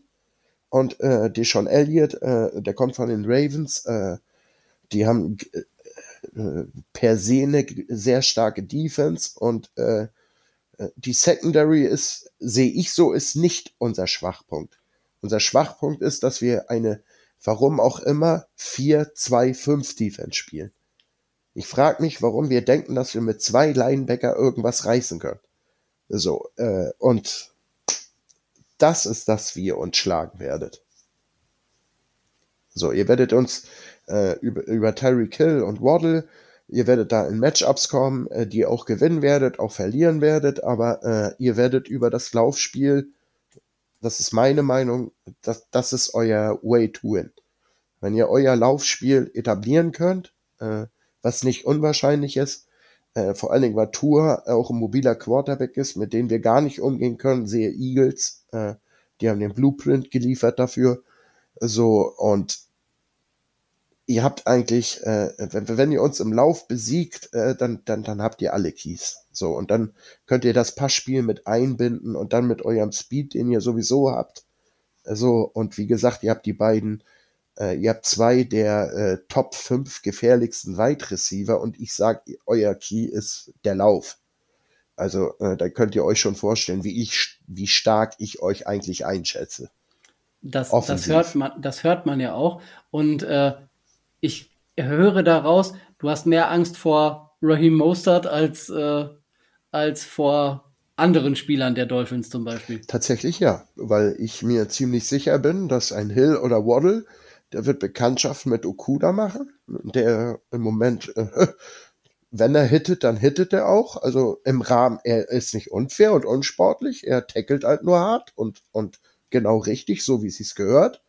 Kirby Joseph auch, bewiesen mit seinem Fumble gegen, äh, ich weiß gerade nicht, wer der, wer, der Dallas-Spieler war. So, und wir können hart und, und, und, und krass tackeln. So, und äh, Tyreek Hill ist, äh, wie groß ist der? 1,78. Ja, so ungefähr, ja. Äh, Ja, genau. Und äh, äh, Jalen Waddle ist nicht wirklich viel größer. So, und wenn, und dann kommt dann ein 1,82-Typ und knallt den wirklich einen rein, auch aus vollen Lauf. Da brauchst du sichere Hände. Und deswegen glaube ich, wird euer Weg sein, das Laufspiel zu etablieren, dass wir mehr in die Box packen müssen, so äh, dass ihr mehr Möglichkeiten habt, eure Speedster äh, ins Spiel zu bringen. Gesicki könnt ihr, glaube ich, mehr oder weniger abschreiben. Den könnt ihr für die sicheren Downs nehmen, wenn ihr einen First Down braucht. Aber ihr, ihr gewinnt das Spiel, wenn ihr auf wenn, wenn ihr das Laufspiel äh, äh, etabliert und äh, ich befürchte, das werdet ihr. Dann kommt ihr darüber Play Action, äh, Run Play Option, die Tour laufen kann, etc. pp. Ihr habt da so viele Ways to win, wenn ihr das Laufspiel etabliert. Äh, ihr seid offensiv tatsächlich äh, eine Wundertüte. Ihr habt äh, auf allen Positionen, äh, sei es Tight End, Wide Receiver, Running Back und auch Quarterback, habt ihr Playmaker. So, und das ist, ist was wert. Und das hattet ihr jahrelang nicht. So, das habt ihr jetzt und, und ich sehe euch da mit 4-3 steht ihr äh, schlechter da, als ihr eigentlich solltet, meiner Meinung nach. Gut, da können wir natürlich drüber reden, dass es die Quarterbacks sind. Ähm, ich bin tatsächlich, also dass es unsere Quarterback-Verletzungsmisere ist, weswegen wir 4-3 nur stehen. Ähm, ich bin nicht so ein Fan von Establish the Run und sowas. Ähm, das heißt nicht, dass ich das Laufspiel in dem Spiel komplett ausschließen würde. Aber es gibt für mich halt zwei, zwei Wege, die ich ganz klar sehe, wie wir gewinnen müssen. Das, der erste Weg ist, und da gebe ich Tobi recht, wir müssen das Spiel zwar, wir müssen das Spiel eigentlich offensiv gewinnen, aber, und auch da kommt wieder noch mehr als sonst mit der Verletzung von Brandon Jones, Foreman Rush. Wir müssen den Foreman Rush haben, denn äh, sonst läuft es irgendwann auf einen Shootout hinaus. Den können wir gewinnen, durchaus, gar keine Frage. Aber ich würde es ungern darauf hinauslaufen lassen, weil das kann immer in die Hose gehen. Und äh, wie hat man das so schön gesagt? Trap Games sind real. Und wenn wir als so großer Favorit, wie wir es meiner Meinung nach sind, tatsächlich im Spiel gegen die Lions gehen, nicht unterschätzen. Und das wäre das Zweite. Ähm, ja, ihr habt einige gute Defensivspieler ähm, bei den Lions. Das heißt, ähm, ja, klar, müssen wir Shotplays einstreuen, aber nutzen wir Tour Stärke? Geduld. Spielen wir geduldig. Geduldig und akkurat nutzen wir ruhig das Kurzpassspiel? Nutzen wir das Laufspiel? Also wirklich wechseln wir zwischen den beiden, nutzen wir RPOs, Play-Action, Bootlegs, um tatsächlich Tour auch in Bewegung zu bringen, um variabel zu bleiben. Das wäre offensiv für mich die Taktik, um zu gewinnen. Ansonsten kann ich Tobi so größtenteils zustimmen. Aber Sascha, ihr wollt das Spiel ja nun nicht abschenken. Wie würdest du denn gegen uns spielen, wenn du an Leinstelle wärst? Und damit ihr den Sieg rein nach Hause holt? Also erstmal würde ich von äh, mit 4-3 und äh, ich würde äh, sehr viel Containment, also versuchen, äh, Tour in der Pocket zu halten. So, äh, wenn er zum Passspiel gezwungen wird. Äh, so und ähm, zum Glück hat Josh Pascal in seinem NFL-Debüt in letzte Woche, auch wenn wir verloren haben, sehr, sehr, sehr er hat ordentlich Unruhe gestiftet und zerstört und äh, Sex vorbereitet und sowas und äh, eure O-Line schätze ich nicht ganz so stark ein wie die der Cowboys. Äh, das soll jetzt gar nicht äh, böse gemeint sein.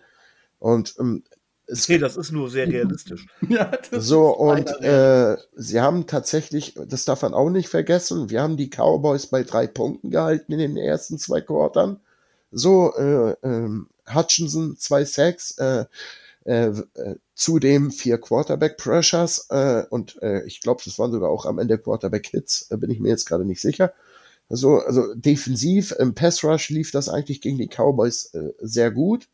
So, wir haben halt nur eben offensiv äh, die gegnerische Offense immer wieder ins Spiel gebracht mit den vier Turnovers. So, und äh, die haben das Spiel eigentlich selber verloren und äh, ich glaube auch Goff hat äh, sein Glauben in sich selber verloren und äh, dann das Play Calling und äh, ich, äh, ich bin da gerade sowieso generell komplett desillusioniert, was unsere Mannschaft angeht. Äh, so und äh, ja, ich weiß gar nicht, was ich sage. Also kriegen wir unseren Pass Rush zu laufen, den wir durchaus haben äh, auch wenn Charles Harris und, und, und Hutchinson, Kominski, äh, Pascal, McNeil, äh, so wenn die dann wirklich auch äh, die, äh, aus dem Stand rushen und man oft wechselt wie gegen die Cowboys, dass auch mal äh, Hutch durch die Mitte kommt, äh, dann können wir euch äh, tatsächlich, solange wir Tour in der Pocket halten, äh, gefährlich werden. Schafft Tour ist äh, äh, mit äh, RPOs oder eben äh, Rollouts äh, aus der Pocket auszubrechen und eure Speedster ins Spiel zu bringen. Äh, ja, da kann ich, vermag ich nicht zu sagen, wie das ausgeht, denn tatsächlich sind wir gegen eine so eine Speed-Offense, wie ihr sie habt, auf Receiver, haben wir noch nicht gespielt. Also ihr habt ja nur wirklich mit die schnellste Offense, die es gibt. Auf Wide Receiver. Also, und da äh, weiß ich nicht, wie äh, Glenn, äh, wie sein Gameplan darauf ausgerichtet ist, wie er Waddle und äh, Hill besonders die beiden im, im, im, äh, ja, äh, aus dem Spiel nimmt und gleichzeitig auch dafür sorgt, dass Gesicki nicht noch Schaden anrichtet und das Laufspiel auch noch gestoppt werden kann. Und äh, ja, das sind, ja, ich sag's ja schon. So. Tobi. Ähm, ja, brauchst du mich noch? Nochmal? Brauchst du mich noch? Ja, ich habe da noch eine Frage an dich. Ähm, die kann aber unangenehm und schmerzhaft sein. Hast du nicht mal ein Spiel live in Miami gesehen? Ah, ja, habe ich. Gegen welche Franchise war das? Das war das Spiel vor vier Jahren gegen die Detroit Lions. Also ich kann mich daran erinnern, dass du damals neben einer netten Kubanerin gesessen hast. Neben einer netten Kubanerin, ja. Die war sehr nett. Ähm, ist es nicht so, dass du seitdem Live-Spielverbot hast? Äh, nur weil ich alle Live-Spiele, die ich bis jetzt von den Miami Dolphins gesehen habe, äh, immerhin habe ich gegen die Detroit Lions Punkte der Dolphins gesehen. Das hatte ich vorher auch noch nicht. Okay. Aber ähm, naja. In Anbetracht dieses traumatischen Erlebnisses möchte ich noch einen lustigen Stat erwähnen, den ich gehört habe. Der letzte Sieg der Miami Dolphins äh, gegen die Detroit Lions ist so lange her, dass der damalige Tight End ein Spieler namens Dan Campbell war. Beim letzten Sieg gegen die Detroit Lions. So viel zum Thema Statistik. Aber Tobi, wir haben jetzt hier einen Experten äh, da ähm, für die Detroit Lions und du hast mit Sicherheit Fragen, oder? Äh, also, ob er ein heimlicher Miami Dolphins-Fan ist, muss ich ihn ja nicht fragen. Es hörte sich so ein bisschen danach an. Bin ich tatsächlich überhaupt nicht. Ihr habt uns, ihr habt uns so weggenommen. Also vergiss das nicht. Ich hab's nicht vergessen. Nein, das ist ein Scherz. Ein bisschen kann ich was mit den Dolphins tatsächlich anfangen, aber äh, äh, ich mag, äh, ich mag euch einfach, weil äh, ihr einfach damals in der Tom Brady Division gespielt habt, die einfach ihm gehörte und äh, immer, ja, ihr wart die Lions äh, der AFC, oh, welche AFC spielt ihr North? East. East, genau. Und ihr wart die, Dol ihr wart die Lions der AFC East, äh, wie wir der NFC North. Und das hat mir gefallen. Und jetzt aber, ihr habt mit McDaniel den richtigen Head Coach und die richtigen Picks gesetzt und ihr habt auf Tour gesetzt und äh, war sehr, sehr mutig, nach dessen Verletzungen wirklich noch den Pick zu gehen. Eine fünfte Runde habt ihr ihn, äh, also an fünfter Stelle, glaube ich, habt ihr ihn genommen.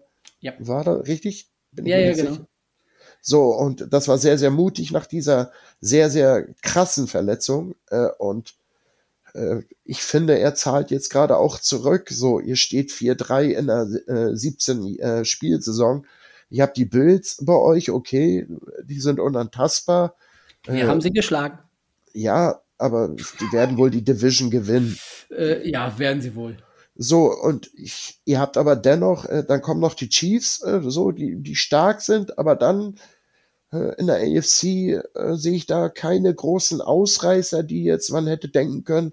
Die Raiders, oh, da kommt der Adams zurück mit seinem alten College Quarterback das könnte so funzen, dass die, aber das geht ja gerade komplett in die Hose.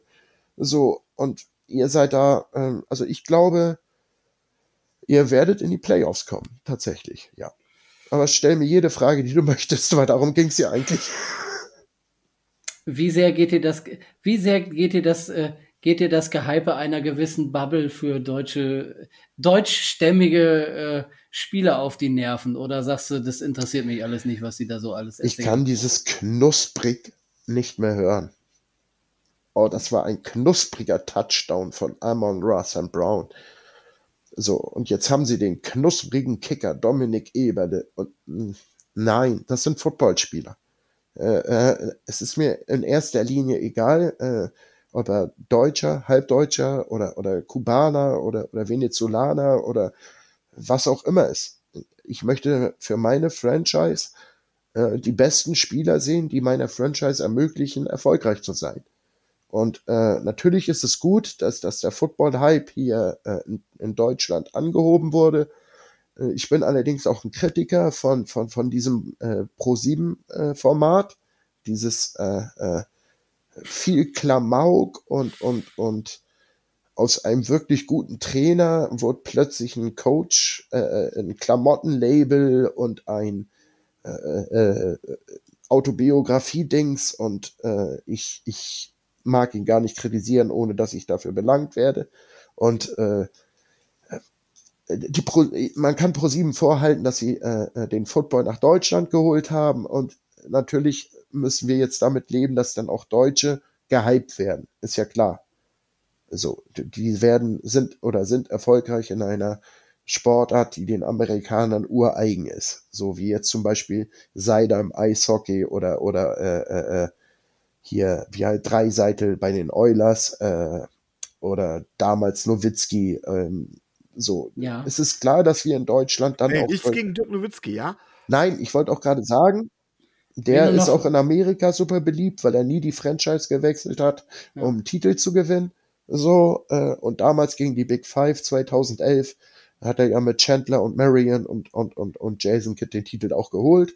So, und ähm, wir in Deutschland natürlich haben in den Major Leagues, äh, ich glaube, den Kessler haben wir noch in der MLB. Ja, äh, Max Kepler, ja, richtig. Den hätte ich eben, hätte ich äh, auch noch angesprochen. Bei den Astros, ne?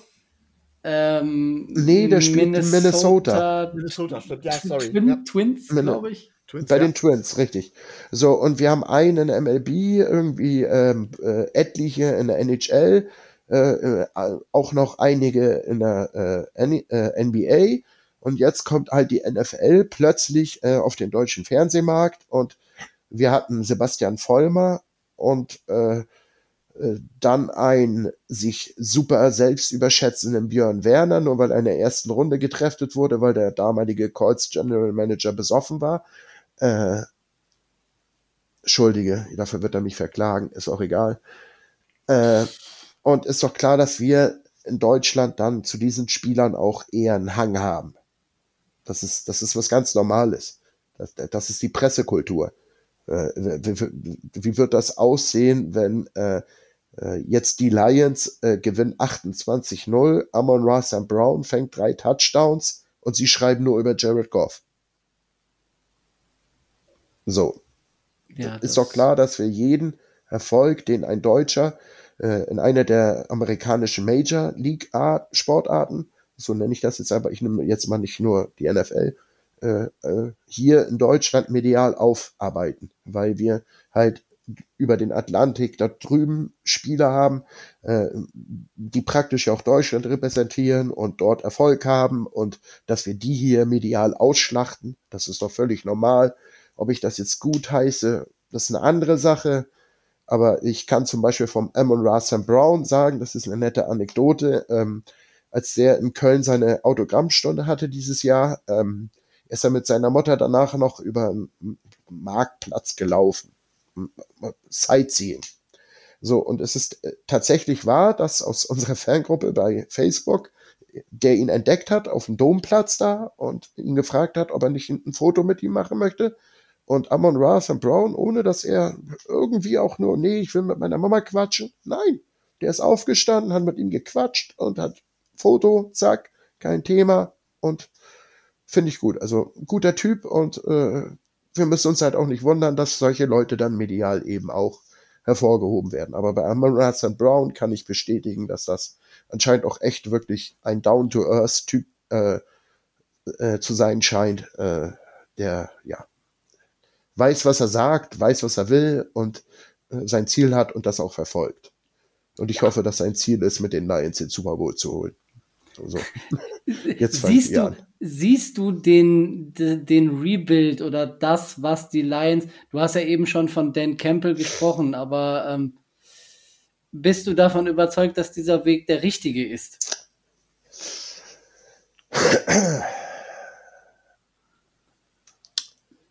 Ich habe Zweifel.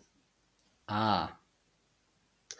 Allerdings ähm, ähm, das ist das Schöne an unserem äh, Forum, wir tauschen uns aus und äh, es gibt etliche, die keinen Zweifel haben und ähm, ich sag jetzt einfach mal, man, auch mal Vertrauen schenken.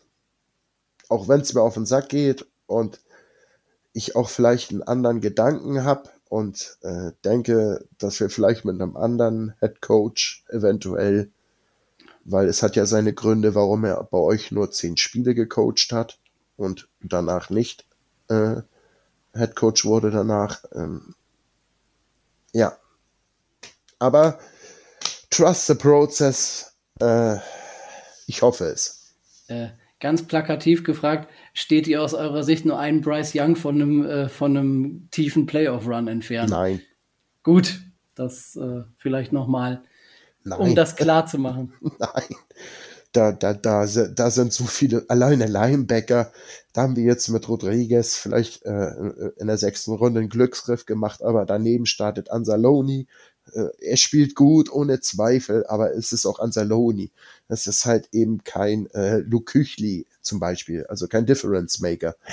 Äh, mit Okuda haben wir jetzt äh, anscheinend das Glück, äh, dass er in Schwung kommt und seinem Draftstatus anscheinend doch gerecht wird. Kirby Joseph äh, scheint auch ein guter Pick in der dritten Runde gewesen zu sein, so wie er sich im Laufe der Saison gerade entwickelt. Amon Russell Brown brauchen wir ja gar nicht drüber reden. So, der, äh, der allerdings auch viel von den Verletzungen letzte Saison äh, von Williams und dem Cut von äh, äh, äh Dingsbums profitiert hat. Ich komme gerade nicht auf den Namen, den wir von den Ravens geholt hatten. Äh, so, und äh, dass das so passiert ist, äh, war ja so nicht vorzusehen. Und wir haben letztes Jahr viele Spiele eng geschaltet, aber ja, auch dieses Jahr viele Spiele eng, aber wir haben so viele Spiele mit, mit Bonehead-Entscheidungen, äh, hergegeben, meiner Meinung nach. Ich, tja, ich, ich, ich kann es nicht anders sagen. Es ist einfach ein Gefühl. Ich habe ich hab Zweifel, ob dein Campbell am Ende der richtige ist. Ja. Ähm, wo geht's denn in dieser Saison deiner Meinung hin? Also, wenn wir mal klar dann über eine Perspektive sprechen womit wärst du noch einigermaßen fein? Also wir werden definitiv, sind wir ein Team noch, das, das auch noch vier, fünf Spiele gewinnen wird. Äh, davon gehe ich einfach aus. Es kommen ja auch Verletzte zurück. Bei anderen Mannschaften verletzen sich welche. Dann ist unser Schedul jetzt auch nicht mehr wirklich der allerschwerste. So, wir haben noch zweimal die Bears, zweimal die Packers, dass ich das mal sagen muss. Die sind ja dieses Jahr historisch schlechter, glücklicherweise. Äh, dann kommt noch die, die, die Jacks, äh, äh, dann spielen wir noch, äh, äh, äh, ach, noch irgendeine Truppe, die auch nicht so gut, also es können noch vier, fünf Siege bei rausspringen, so dass wir trotz alledem in der Top 10 draften. Und äh, davon gehe ich aus, dass wir so an zwischen acht und zehn dann am Ende draften werden. Und dann wird der erste Pick meiner Meinung nach äh, auf Quarterback gehen und Bryce Young, äh, es gibt ja auch noch CJ Stroud, den Wilkins von äh, Kentucky. Äh, ja, äh, äh, genau. Es gibt da ja mehrere.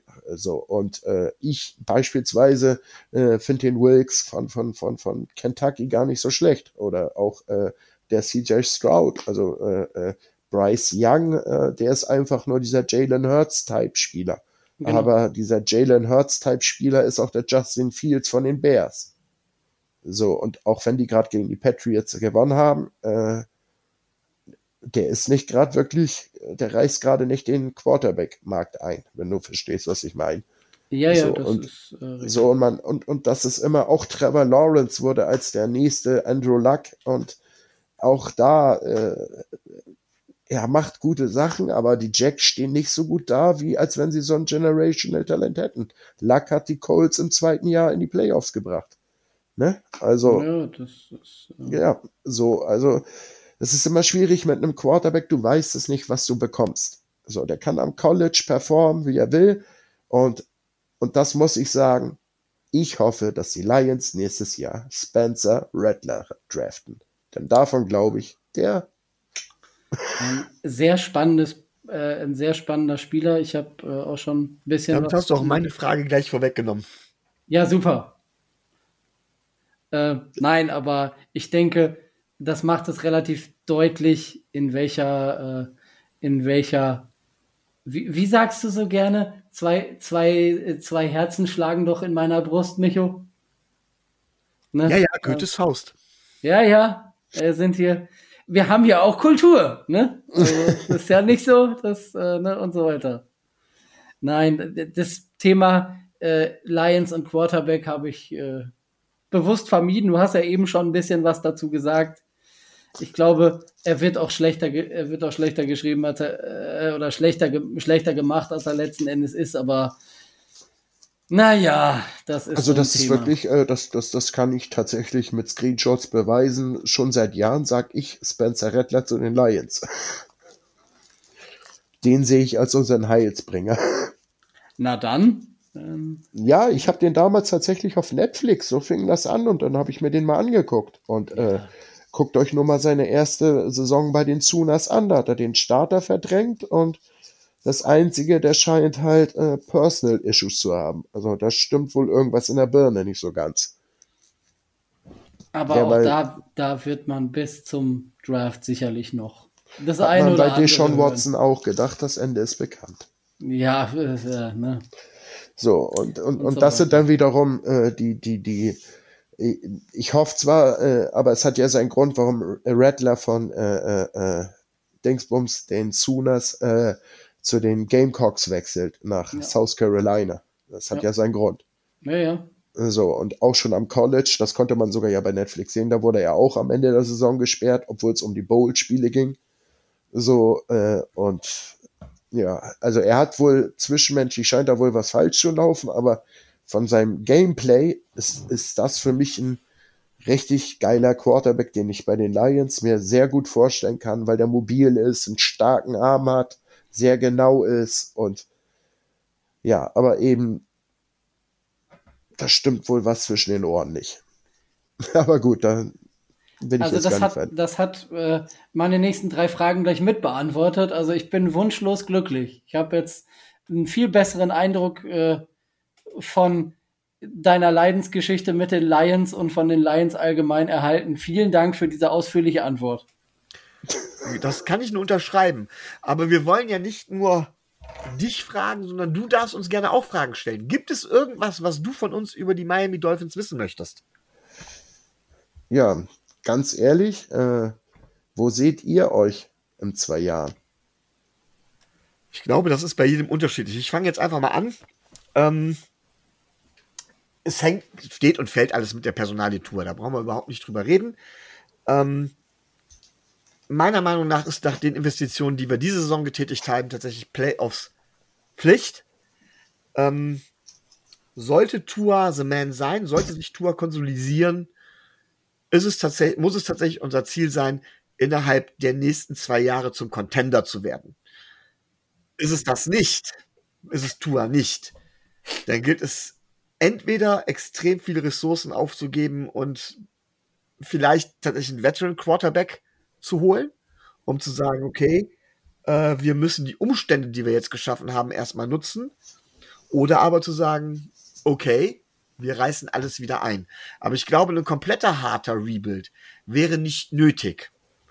Deswegen sehe ich uns in zwei Jahren optimistisch gesehen als Contender, aber Minimum in den Playoffs regelmäßig. Tobi, siehst du uns da auch? Ich habe das ja schon mal gesagt. Ich habe das im, im Vorfeld mit, den, äh, mit, den, mit dem Ravens Talk gesagt. Wenn Tua es nicht ist, dann ist der nächste Quarterback der Miami Dolphins äh, Lamar Jackson. Davon gehe ich aus. Wir werden das investieren, um dieses Puzzlestück äh, dann auch noch zu holen und dann mit der Investition, die wir dann tätigen und dem, was wir dann gerade auch offensiv zur Verfügung haben, mit den defensiven Rookies, die noch auf ihren Rookie-Verträgen spielen im, äh, im nächsten Jahr, dann sind wir nächstes Jahr ein Contender und in zwei Jahren, in zwei Jahren sehe ich mich äh, völlig besoffen in Miami Gardens irgendwo nach dem Super Bowl irgendwo mit den mit den ganzen Dolphins abhängen. Tobi, Tobi, du bist Journalist quasi. Du bist ja quasi Sportjournalist. Du darfst nicht besoffen sein, du musst dir über das Spiel berichten und mit deinem Presseausweis dann dabei Wieso Lama Jackson? Ihr habt doch eigentlich mit Tour äh, fast den gleichen Spielertyp. Wieso äh, wie gesagt, sollte es Tour nicht sein, Und warum dann Lama Jackson? Weil Lama Jackson derjenige ist, der, der verfügbar wäre. Er hat ja noch nicht verlängert und selbst wenn sie ihn, äh, selbst wenn sie ihm einen Franchise-Tag geben, kannst du ihn ja mit, äh, mit zwei First-Round-Picks äh, quasi aus diesem Franchise-Tag rausholen. Und dadurch, dass er eine Florida Connection hat und der Name eh schon in Miami immer durch die Gegend geistert, gehe ich davon aus, dass gerade auch der Owner, der da ja was äh, Quarterbacks angeht, immer sehr schnell bei der Sache ist, sich den diesmal nicht entgehen lassen wird. Wobei ich dazu sagen möchte, erstens, ich möchte Lamar Jackson nicht bei uns haben. Und zweitens, also ich, ich mag weder den Spieler noch den Spielertypen. Ich sehe Tua nicht als einen ähnlichen typ, Spielertypen wie Lamar Jackson, weil Tua ist ein wesentlich besserer Passer als Lamar Jackson, aber ein wesentlich schlechterer Runner. Also ähm, äh, das ist er, glaube ich, aber erst nach der Verletzung geworden. Also ich habe ihn jetzt nicht am College so äh, intensiv verfolgt, aber nach seiner Liz Frank äh, äh, äh Verletzung, er war, glaube ich, doch auch am College dafür bekannt, äh, selber lange Läufe kreieren zu können. Ja, er ist, er ist mobil, ja, aber er ist nicht auf dem Level, nie auf dem Level gewesen von einem Lamar Jackson, der auch auf NFL-Level viel laufen kann. Ich glaube, da fehlt Tua einiges. Mhm. Einiges. Aber er ist als Passer, gerade, äh, gerade auch was die tiefen Distanzen angeht, aber auch vor allen Dingen die Accuracy im Kurzpassspiel ist er halt deutlich besser als in Lamar Jackson. Deswegen glaube ich, dass man Lamar Jackson auch komplett anders spielen könnte. Und ich glaube, dass es keinen Sinn machen würde, einem Lamar Jackson zum Beispiel einen Tyreek Kill an die Seite zu stellen, wirklich. Nee, äh, genau, weil der macht, äh, äh das, das macht auch gerade der Rashad Bateman in äh, äh, Baltimore durch. Äh, so und äh, Lama Jackson ist, der will eigene Stats, der hat seine, der hat sein eigenes Ziel und seine eigene Marke äh, sozusagen und äh, er er wird immer jede Saison für mindestens 700, 800 Yards rushen und auch seine 8, 9 Touchdowns haben und äh, und ganz oft freie Receiver übersehen. Ist einfach so. Also ich glaube, mit, mit, mit dem würdet ihr euch überhaupt keinen Gefallen tun. Ihr fahrt mit Tour, fahrt ihr 1A, behaltet den, verlängert den, gebt den die nächsten zehn Jahre nicht weg. Und ich bin mir da so sicher, dass ihr mit dem richtig fahrt. Ich weiß nicht warum, ist so ein Gefühl. Kennt ihr das? Das kennt jeder von uns. Ja, werden wir sehen. Aber hat das denn deine Frage erstmal beantwortet? Ja, hat es tatsächlich. Hast du noch weitere Fragen an uns? Ähm, ja, äh, also tatsächlich, weil ihr, äh, ihr habt eure Secondary ja angesprochen, äh, die ja arg geschwächt ist. Äh, und das heißt ja, äh, also unsere Passing Attack äh, ist ja an sich nicht so schlecht. Also Sam Brown kommt zurück, Chark ist zwar verletzt, aber Hawkinson, Reynolds, Raymond äh, sind nicht, nicht die schlechtesten. So, sollte Swift äh, tatsächlich im Line-Up wieder auftauchen, ist das eine sehr gefährliche Waffe im Passspiel sowohl im Laufspiel äh, und äh, Jamal Williams äh, hat zwar nicht die besten Hände, aber äh, äh, ist ein sehr sicherer Runner. Äh, denkt ihr, ihr wisst ja, unsere O-Line ist bis auf Partei äh, komplett äh, fit. Äh, Sewell rechts, rechts, äh, in der Mitte Ragno, dann Jackson, äh, Decker, dass euer Pass Rush es äh, äh, äh schafft, unser Laufspiel so weit äh, zu unterbinden, dass ihr Goff zwingen könnt zu passen. Und dann eure Secondary stark genug ist, um äh, äh, Goffs Pässe zu verteidigen, die ja nun auch nicht gerade dafür, äh, er spielt ja auch eher Dinke Dank.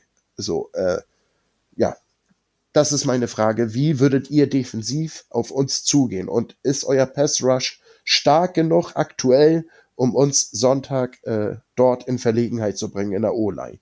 Tobi, möchtest du? Also äh, du hast das, du hast das Laufspiel äh, angesprochen.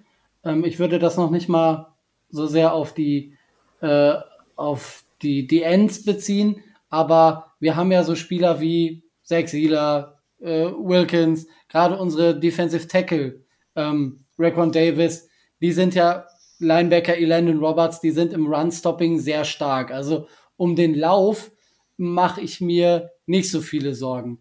Was du angesprochen hast und was ich tatsächlich als äh, Risiko sehe, ist, dass wir in diesem Foreman-Rush nicht genügend Druck kreieren können, eben durch sowohl die Stärke der O-Line als auch die partielle Schwäche der Dolphins in dem Bereich, weil wir Stand jetzt außer Jalen Phillips nur nicht wirklich äh, einen zweiten oder einen dritten haben, die da äh, konstant für Druck sorgen könnten, dass mhm. uns das, äh, dass uns da was fehlen könnte. Also die Gefahr sehe ich schon auf jeden Fall.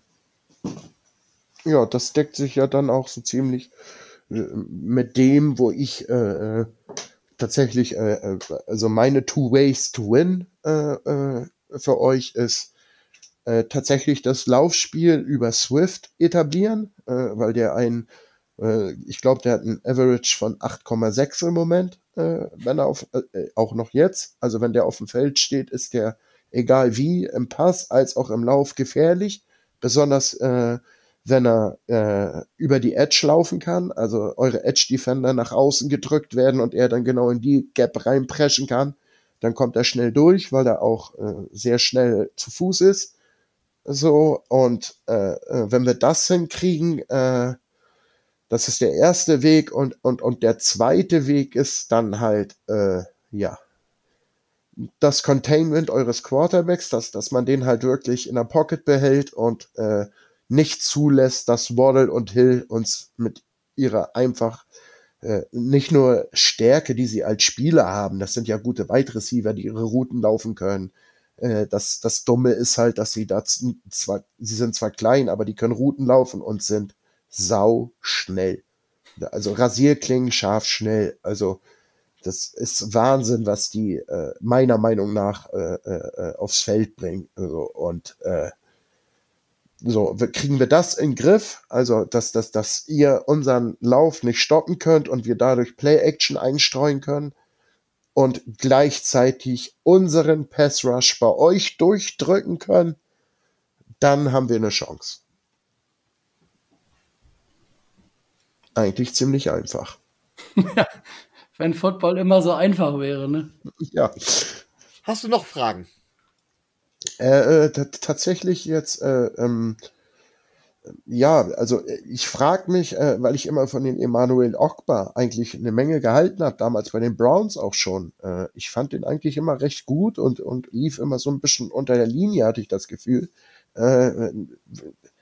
Wieso kommt er nicht so zum, zu, zur Geltung? Weil der ist eigentlich meiner Meinung nach ein, ein extrem äh, gefährlicher Rascher auch und, und, und äh, Laienspieler einfach. Äh, wieso ist der so unter, ja, so unauffällig, möchte ich mal sagen? Das ist jetzt meine Frage, speziell, weil ich an Okpa halt denken muss. So, und der mit viel. Er kriegt es in diesem Jahr noch nicht so wirklich auf den Platz. Also er hatte ein paar, ein paar Wehwehchen und ein paar, paar leichte, leichte Blessuren. Ähm, generell seitdem er bei uns ist, hast du auf jeden Fall recht. Er ist unser bester Edge Rusher. Also er hat äh, im letzten Jahr sehr gute Leistungen gezeigt. Wir haben ihn auch dementsprechend äh, dann, dann bezahlt, aber er bekommt es in diesem Jahr noch nicht so richtig hin. Also ähm, Mike McDaniel hat ihn auch schon verbal vor der Presse dann ein paar Mal angezählt und hat äh, gesagt, von Ogba muss dieses Jahr mehr kommen. Also irgendwie ist da dieses Jahr so leicht der Wurm drin. Jetzt hat er das letzte, äh, das letzte Spiel ähm, verletzt gefehlt. Da muss man, äh, muss man gucken, ob er wiederkommt, in welchem Zustand er wiederkommt. Äh, er kriegt es dieses Jahr noch nicht so wirklich äh, auf den Rasen. Die PS auf die Straße. Die PS, die er eigentlich hätte, weil er ist ansonsten ein äh, sehr Monster. guter Spieler. Ja, ja. Ne, das ist, glaube ich, tatsächlich ein Formproblem einfach. Nur. Ja. Und das kann aber noch wichtig werden. Also ich habe immer gesagt, unser Pass Rush ist in dieser Saison eigentlich sehr tief aufgestellt. Wir könnten eigentlich sehr viel rotieren. Es zeigt sich jetzt, dass das mit der Rotation leider nicht ganz so möglich ist, weil halt zu viele Spieler tatsächlich eine schwache Form im Moment hatten. Aber wie sich im letzten Spiel gezeigt hat, der Formaufbau gelingt so langsam. Und da bin ich auch bei Emanuel Ogbar dann zuversichtlich, dass er dann auch wieder seine Rolle finden wird. Er wird vielleicht nicht die Zahlen auflegen, rein individuell, weil ich glaube, Emmanuel Ogba ist auch immer mit vom System abhängig. Ähm, das wird er wahrscheinlich das wird er vielleicht nicht tun, muss er in einer starken, in einer starken D-Line-Rotation, in einer starken, in einer starken, generell einer starken Rotation, muss er das aber auch nicht. Sondern es reicht, wenn er reinkommt und sich quasi die Snaps dann teilweise mit anderen teilt und immer dann in den wenigen Snaps aber dann auch produziert, werden seine Total Stats zwar nicht so hoch werden, aber er wird trotzdem seinen großen Anteil haben. Das würde mich tatsächlich für ihn freuen, weil wie gesagt, guter Spieler, aber ihr habt ja auch noch andere, Xavier Howard, äh, wenn der seine äh, Leistenprobleme wegkriegt, dann habt ihr auch in der Secondary ein Problem weniger, weil das ist meiner Meinung nach ein Corner, der äh, unterm Radar fliegt. Äh, Jalen Ramsey wird beklatscht für, was weiß ich nicht alles. So, weil er mal eine Fliege beleidigt hat, da kriegt er gleich einen Golden Globe für. Und äh, Xavier Howard, der bei euch jedes Jahr Stats abliefert, Wahnsinn. So, ich glaube, der hat im Schnitt, glaube ich, bei euch jede Saison fünf Interceptions oder so, ne? Ja, er hat, jetzt seit, er hat jetzt seit acht oder neun Spielen keine mehr. Es wird mal wieder Zeit. Ja, aber er hat doch äh, tatsächlich ja. äh, die Statistik, dass er in äh, jedem Jahr irgendwie um die fünf, sechs Ins ja. hat und ja, etliche äh, Pass-Deflections, Tackles und hast du nicht gesehen. Also ein unheimlich vielseitiger Cornerback, der sowohl hart hitten, äh, eng decken, in Press, in, in, in Man, in, in, in Zone. Also der einfach, ja, Schweizer Armeemesser auf Cornerback. So kommt er mir immer vor.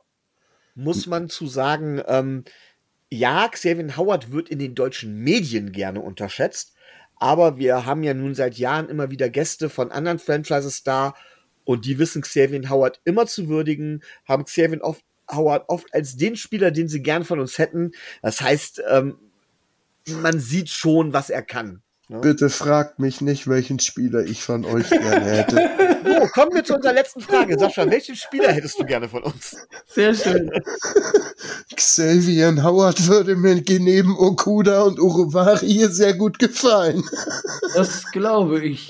Das glaube ich. Nee, aber tatsächlich, um dem jetzt mal entgegenzuwirken und wir gerade auf Safety auch ein Problem haben, äh, ich denke, äh, Eric Rowe würde uns äh, besser zu Gesicht stehen als äh, mein Man-Crush Xavier Howard. Äh, ich würde aus eurer Mannschaft mir tatsächlich eher dann den Eric Rowe nehmen, so, äh, weil wir auf Safety einfach, das ist so ein Need, äh, denken, äh, da haben wir einen größeren Need als auf Corner und ja. ich würde den Rowe nehmen, äh, so, weil der Den würde ich sogar gerne abgeben, grundsätzlich. Ich wollte wollt gerade fragen, du guckst nicht viele Dolphins-Spiele, oder? Äh, nee, tatsächlich nicht. Aber wenn, ich weiß, wenn dass ihr er. Nämlich, wenn ihr ein Safety Need, also Eric Rowe ist vor allen Dingen äh, Backup in erster Linie. Also der ist, äh, wenn, wenn du einen Safety von den Dolphins haben möchtest, entscheide dich für Javon Holland. Das ist ein zukünftiger Superstar. Ich bleib bei Eric Rowe. Gut, dann nicht. Ich bin, ich bin bekannt für meine steilen Thesen. Ich habe mal in einem Podcast, man kann es nachhören, Cooper Cup als overrated bezeichnet. Die ja. Kröte muss ich noch heute schlucken. Ach du, ich habe äh, ich habe nach dem ersten Preseason Game von äh, von Nick Needham damals, der bis zu seiner Verletzung Nummer zwei oder Nummer drei Cornerback war, gesagt, also wenn der so, äh, den möchte ich nie wieder im Miami Dolphins Trikot sehen. Also, das, äh, solch, solche Nummern sind uns allen schon passiert. Ja. Mit, mit, Charles Harris zum Beispiel, ne, Micho?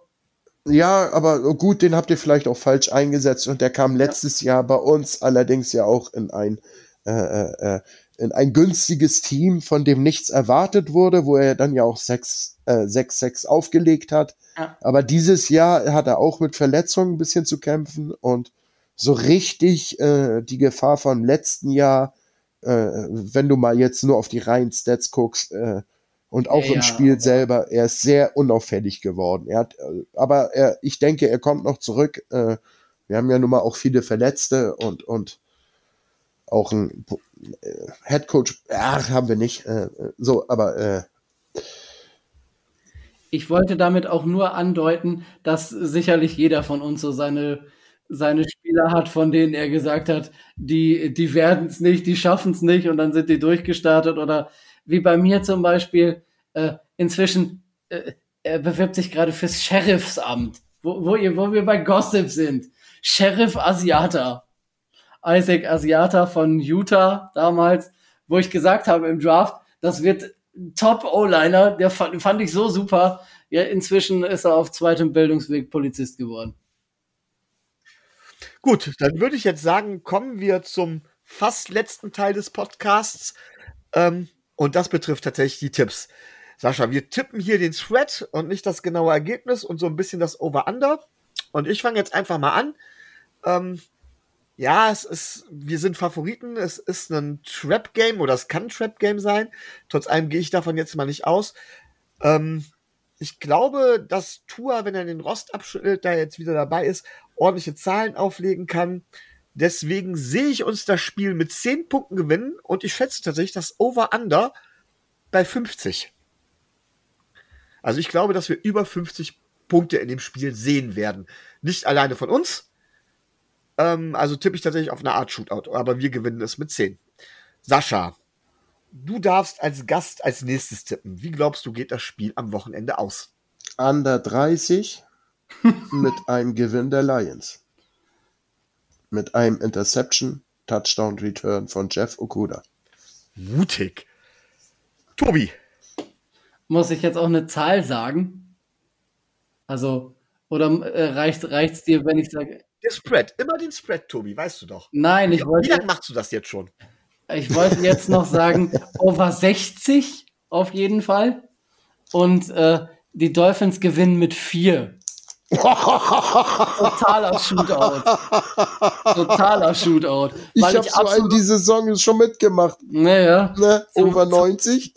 Zumal ich, zumal ich nicht einschätzen kann, wer oder wie wir in der Secondary spielen werden. Und ich die Gefahr sehe, dass äh, da einige von den Spielern, die vielleicht entweder von den Verletzungen zurückkommen oder da spielen müssen, äh, verbrannt werden. Und sind wir mal ganz ehrlich, bis zu seiner Interception hat ja Noah Ekbenogany nur auch nicht wirklich super gespielt. Äh, ihr habt aber tatsächlich wirklich das Glück, DJ Chark wird gegen euch ausfallen, äh, den wir ja eigentlich als Ex-Receiver geholt haben, also als Nummer 1 Receiver. Williams wird auch noch nicht gegen euch auflaufen. Äh, also haben wir Sam Brown, Reynolds, äh, Raymond, die wie gesagt nicht so schlecht sind, aber ihr trefft jetzt nicht gerade auf einen Elite-Wide Receiver-Core. So, äh, das könnt ihr schon verteidigen. Äh, Hawkinson sollte euch mehr Sorgen machen. Allerdings, äh, warum auch immer, äh, findet der kein äh, irgendwie bei uns nicht statt. Also er findet schon statt und, und er ist auch da, aber äh, seine Stärken werden von uns einfach nicht kommen. Wir haben da einen Top 5 Tight End, den wir viel zu wenig nutzen, der einfach viel zu wenig im Spiel eingebunden ist. Der muss mehr blocken als fangen. Der ist für jeden Linebacker ein, Mismatch, aber er muss blocken, statt dass er Routen läuft und Bälle fängt. Ja. So. Äh, da, da wäre dann Eric Rowe äh, übrigens äh, wieder. Ja, das darf er dann auch gerne nächstes Jahr gegen euch oder so machen, falls wir euch wieder spielen sollten. Ja, natürlich. Aber, so, aber das er kann wechselt er sich ja. Genau. Das kann er sich für Sonntag sparen. Sehr schön. Nein, Quatsch. Also das soll ein schönes Spiel werden, so und, ohne Verletzte äh, auf jeden Fall. Das auf jeden und und äh, wir, haben wir genug von, habt ihr genug von und äh, naja. Genau. Wenn ich und, und, wenn ich hinterher keinen schreienden, äh, keinen Ach. mir im Internet wieder irgendwelche schreienden Idioten anhören will, Entschuldigung. Ja gut, äh, bei uns geht es da gesittet zu und man muss mich eher bremsen, weil ich da eher äh, äh, zu, zu, zu, zu äh, steilen Thesen neige. Aber äh, tatsächlich, äh, es soll ein schönes Spiel werden. Äh, so am Ende ist für die Lions Sieg oder Niederlage unwichtig, weil man setzt aufs dritte Jahr. So, und äh, das muss ich eben auch mal lernen, dass ein Rebuild eben länger dauert als nur ein Jahr. So. Ach, äh, um, da, um dir das, um dir da mal die, äh, den, den Mut zu nehmen. Micho, in wievielten Rebuild sind wir jetzt mit inzwischen? Wann hat denn Marino aufgehört? Ja, ich wollte gerade sagen, also. Das kann auch mal locker zweistellige Jahreszahlen dauern. Ja. Ja, aber ihr habt das Hard Rock Stadium, ihr habt jetzt äh, tatsächlich eine Mannschaft, äh, die ähm, im Kern äh, von 25 Spielern äh, fest, solide und, und ein Fundament hat. So, ihr habt, ihr habt in der Theorie, habt ihr euren Franchise Quarterback. Ihr habt alles, was ihr braucht. Ihr habt die Receiver, ihr habt die Running Backs, äh, ihr habt eine Menge Verletzte in der Secondary, die gerade für äh, jede starke D-Line das Spiel schwerer macht, weil eben hinten kaum noch einer covern kann, weil eben so viele verletzt sind. Aber bei euch das Grundgerüst und mit Mike Daniel habt ihr anscheinend äh, auf Head Coach äh, Bullseye getroffen. Meiner Meinung nach das sieht jetzt mit Ausnahme des Steelers-Spiels an der einen oder anderen Stelle, sieht das tatsächlich nicht so schlecht aus. Aber ja, das äh, äh, a win is a win, ne? Also äh, hatte Micho ja schon gesagt, dreckig, aber Hauptsache irgendwie gewonnen. Genau, ein Sieg ist ein Sieg. Ihr steht 4-3, ihr seid voll in der Playoff-Contention äh, drin. Wir sind tatsächlich sogar voll in dem Plan, den wir uns vor der Saison so ausgerechnet haben. Ja, also dann ist für euch läuft alles perfekt und äh, unser naja, Plan äh, läuft anders, aber. Also wenn es perfekt wäre, würden wir 7-0 stehen. Glaub mir, wir haben diese Erfahrung schon mal gemacht. Ist zwar 50 Jahre her, aber. Nee, war das nicht auch, als ihr Jake Long gedraftet habt, seid ihr doch auch gleich mit ihm als Rookie auf Left Tackle in die Playoffs gekommen. Irgendwie acht, äh, 2008 oder so. Ja, es kann gut sein. Das hing noch, das war, das war die Wildcat Offense damals. Ja, da habt ihr Jake Long geholt und seid äh, von First Pick gleich in eurer Division, obwohl Tom Brady da spielte, seid ihr im ersten Jahr mit Jake Long in die Playoffs gekommen. Ja, ja. Das weiß ich noch. Tom Brady. So. Sascha, vielen Dank, dass du da warst auch. War sehr nett, äh, äh, mit euch zu sprechen. Danke, dass ich dabei sein durfte. Äh, und, Wir äh, hören und sprechen uns mit Sicherheit bei irgendeiner der Aktionen wieder. Ich hoffe. Und mir bleibt letztendlich vor allen Dingen übrig, das zu sagen, was normalerweise Rico am Schluss tut. Das wäre, ihr könnt uns natürlich unterstützen. Finanziell, nee, non-monetär. Non-monetär geht das natürlich einfach über einen Daumen nach oben bei YouTube, über Sternebewertungen bei Apple Podcasts, bei, äh, bei iTunes, bei Spotify und bei was sonst noch allem dieser und wo man uns überall hören kann. Kommentiert fleißig, stellt uns Fragen, wenn ihr irgendwas wollt. Aber wenn ihr sagt, nein, das wollen wir nicht, wir wollen den Dolphins Drive noch mehr unterstützen, dann geht hin und ja, geht zu Patreon, unterstützt uns da. Das geht schon ab dem Spruch, den Tobi jetzt sagen wird, weil ich ihm den ja nie sauber genug rüberbringe. Also Tobi, Ab wie viel Geld geht das denn? Großer, warte, großer, äh, großer kleiner oder kleiner großer Cappuccino oder ein Liter Sprit, was, äh, was Rico auch schon gesagt hat. Irgendwie zwei Euro, ich schieß mich tot. Wie auch immer, ihr könnt das. Ähm, ja, wer weiß, wo Rico jetzt als Fan gerade hingewechselt ist, ähm, weswegen er im Moment nicht da ist. Vielleicht wechselt er auch wieder zurück zu unserer Franchise.